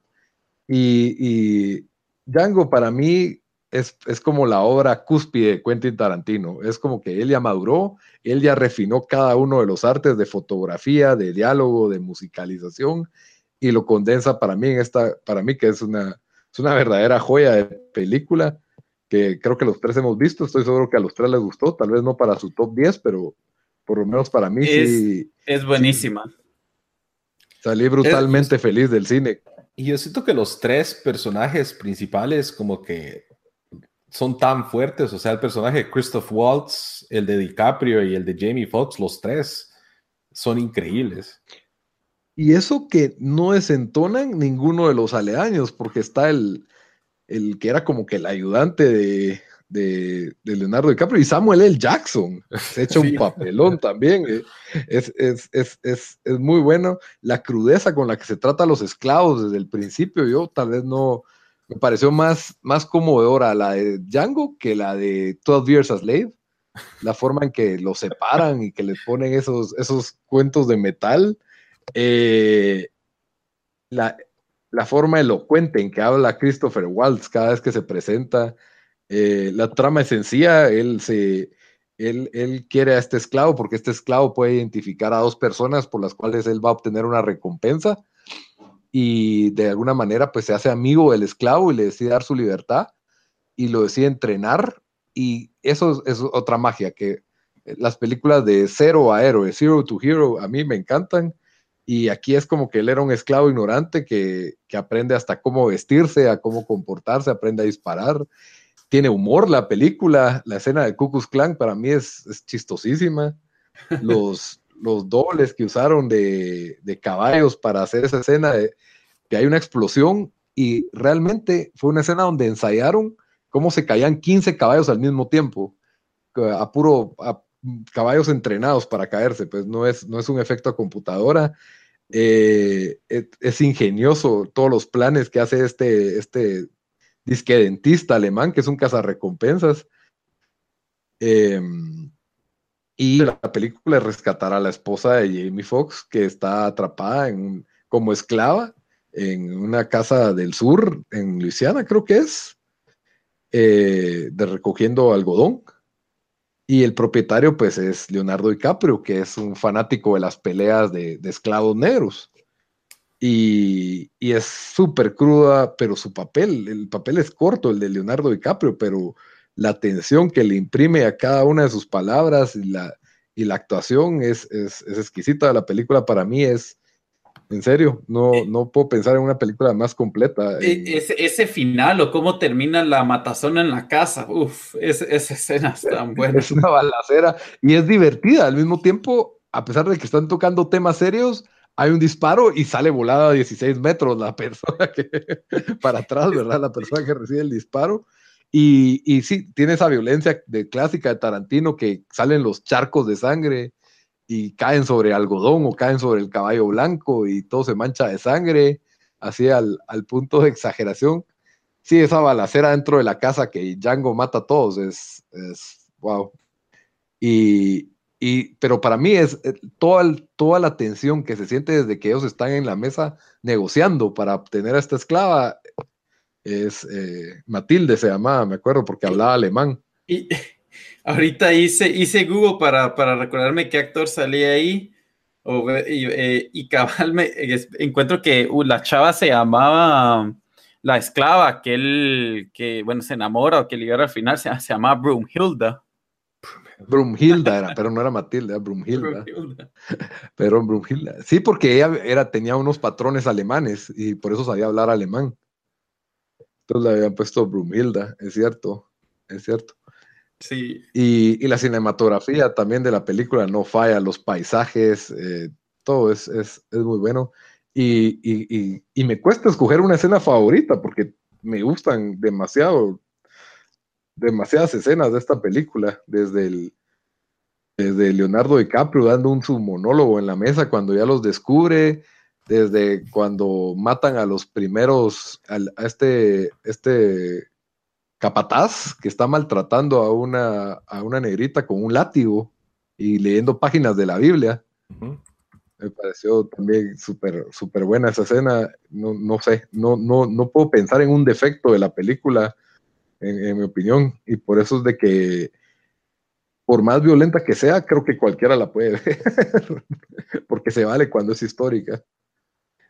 Yo creo que esta fue, eh, hablando de Tarantino, Tarantino, siempre sus películas también tienen unos soundtracks increíbles. Si no estoy mal, es la primera vez que él usó música original creada específica para esta película y no música que existía antes. Sí, eh, usa, usa mucho tipo de música de spaghetti western y pero sí hay una canción que creo que estaba antes, que es en, que para mí es fantástica la canción, que es en italiano. Ah, de la Pero película. Es que hay una versión en Spaghetti Western que se llama solo Django. Ajá, exacto. Pero la canción se llama, ah, es que no me acuerdo, Angora Qui, algo, no, la verdad no soy italiano. Ah, ya sé cuál es. Ah, ah, Es en la escena que están prendiendo las velas antes de que vayan a la cena. La verdad es que me sé de, mem- de memoria la película. Compré el Blu-ray, compré el DVD, porque sí es es súper memorable y, y, y sí, es de las La películas que me recuerdo. Me, me recordaste que quiero ver esa película otra vez, fíjate. Es que sí, es muy, es muy buena. Y quiero ver, de mis películas que yo he visto en el cine, yo no vi Adaptation ni High Fidelity en el cine. Entonces, esta y Mad Max creo que han sido las películas en que más feliz he salido del cine. Por eso es de que me dejaron una marca muy fuerte. Pues, la escena, la- una de las escenas bien chistosas es cuando Django lo deja de escoger su propia ropa. Sí. Y se viste todo de azul. Todo de azul. puro, puro príncipe Luis, rey de. Francia.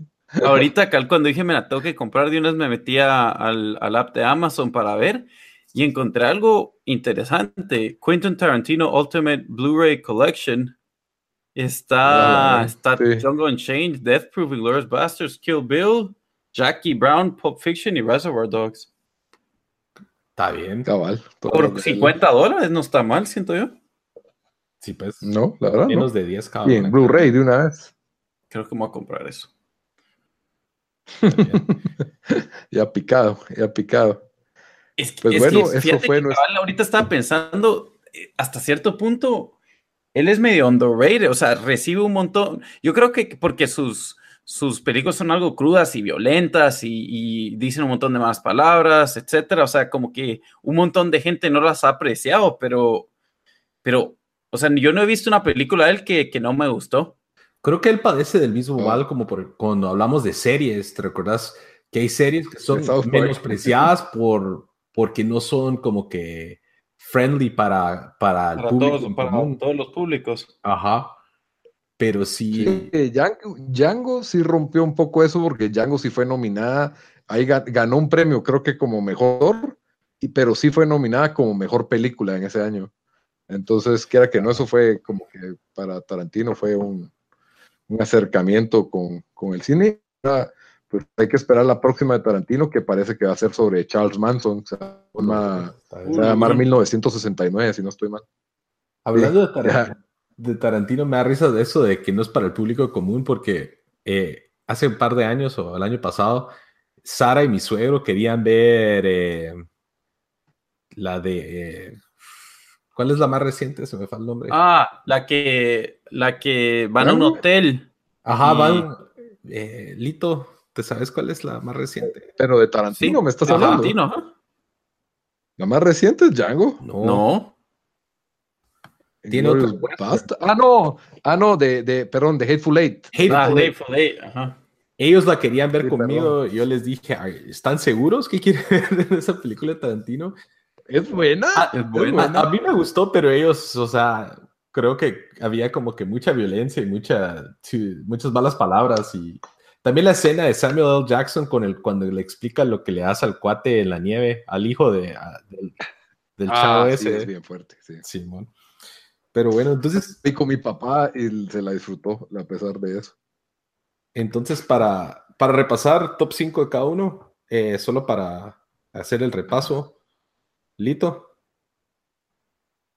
Ok, mi top 5 es eh, High Fidelity, que la tuvimos igual con Daniel en 5 los dos. No hay mejor forma de iniciar un top 5. Adaptation, número 4. Número 3 tuvimos eh, Indiana Jones. Número 2, Mad Max Fury Road. Y número 1, Django Unchained. Ok, y vos, bueno, las top 5 mías. Número 5, High Fidelity. Número 4, Shawshank Redemption. Número 3, Goodfellas. Número 2, The Squid and the Whale. Y número 1, Before Sunrise. Ok, Y para mí, número 5, Taxi Driver. Eh, número 4 fue Rushmore. Número 3 fue Shaun of the Dead. Eh, número 2 fue Reservoir Dogs, también de Tarantino. Y número 1, Clockwork Orange. Cu- eh, yo creo que la más vieja de todos hoy fue Taxi, ¿verdad? 1967, ¿no? 77 fue Taxi Driver. La más vieja es Clockwork Orange. Si no 71. contamos mención de, Ang- de 12 Angry Men de 1957. Ah, y la más nueva del top 5, creo que la tengo yo con Mad Max 2015. No sé si alguien tiene una más reciente. No. No. Tarantino estuvo en todos, Mm. ¿verdad? Dan, ¿vos tenías alguna de Tarantino o no? No, ¿verdad? No, o sea, tuve, tuve, tuve en mención que, que al final tuve que quitar, pero Bueno, eh, con eso terminamos el, el top 5 para esta semana y pasamos con las recomendaciones.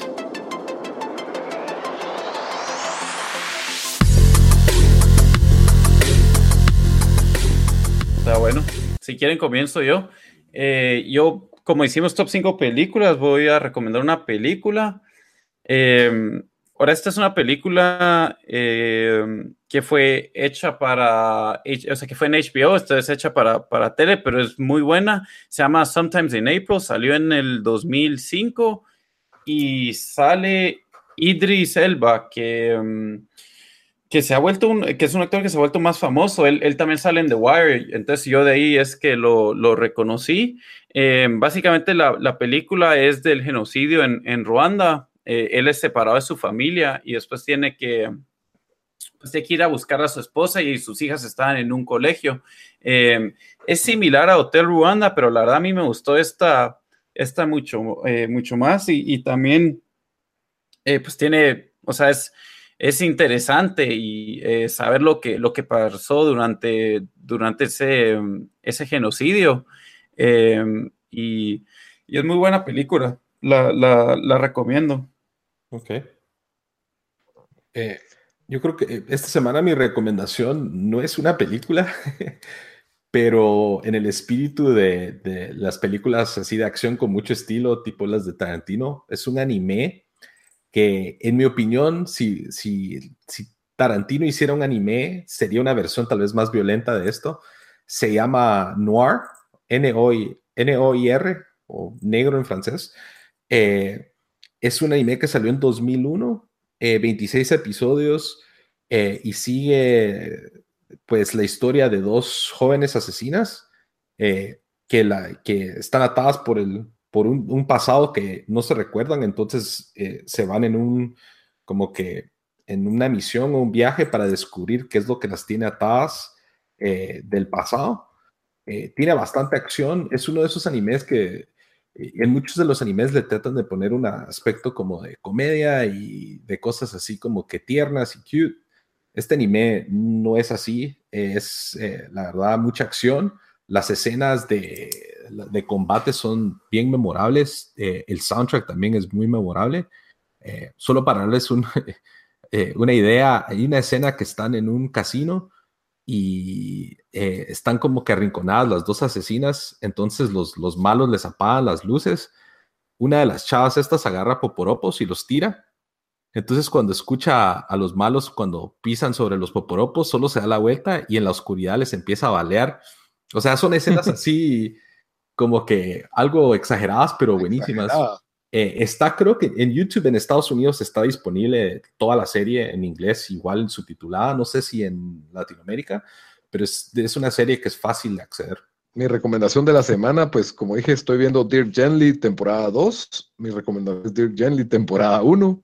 La verdad es de que si les gusta, si les gusta la ciencia ficción, viajes en el tiempo y, una historia bastante alocada en la que uno dice, no sé para dónde va esto la mitad del tiempo, pero para haciendo sentido, les la recomiendo. Dear Gently, eh, detective holístico, la verdad es de que es, es muy divertida y, y tiene bastante sentido humano y, y- y mucho corazón para mí esta serie. Le tengo ya cariño y, y si la miran, pues espero que la disfruten. Es corta, dura como 10 episodios de 40 minutos cada, cada episodio.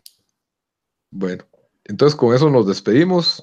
Hasta la próxima. Adiós, Bamba. Adiós, Dan. Adiós. Órale, Micha. Ok, nos vemos.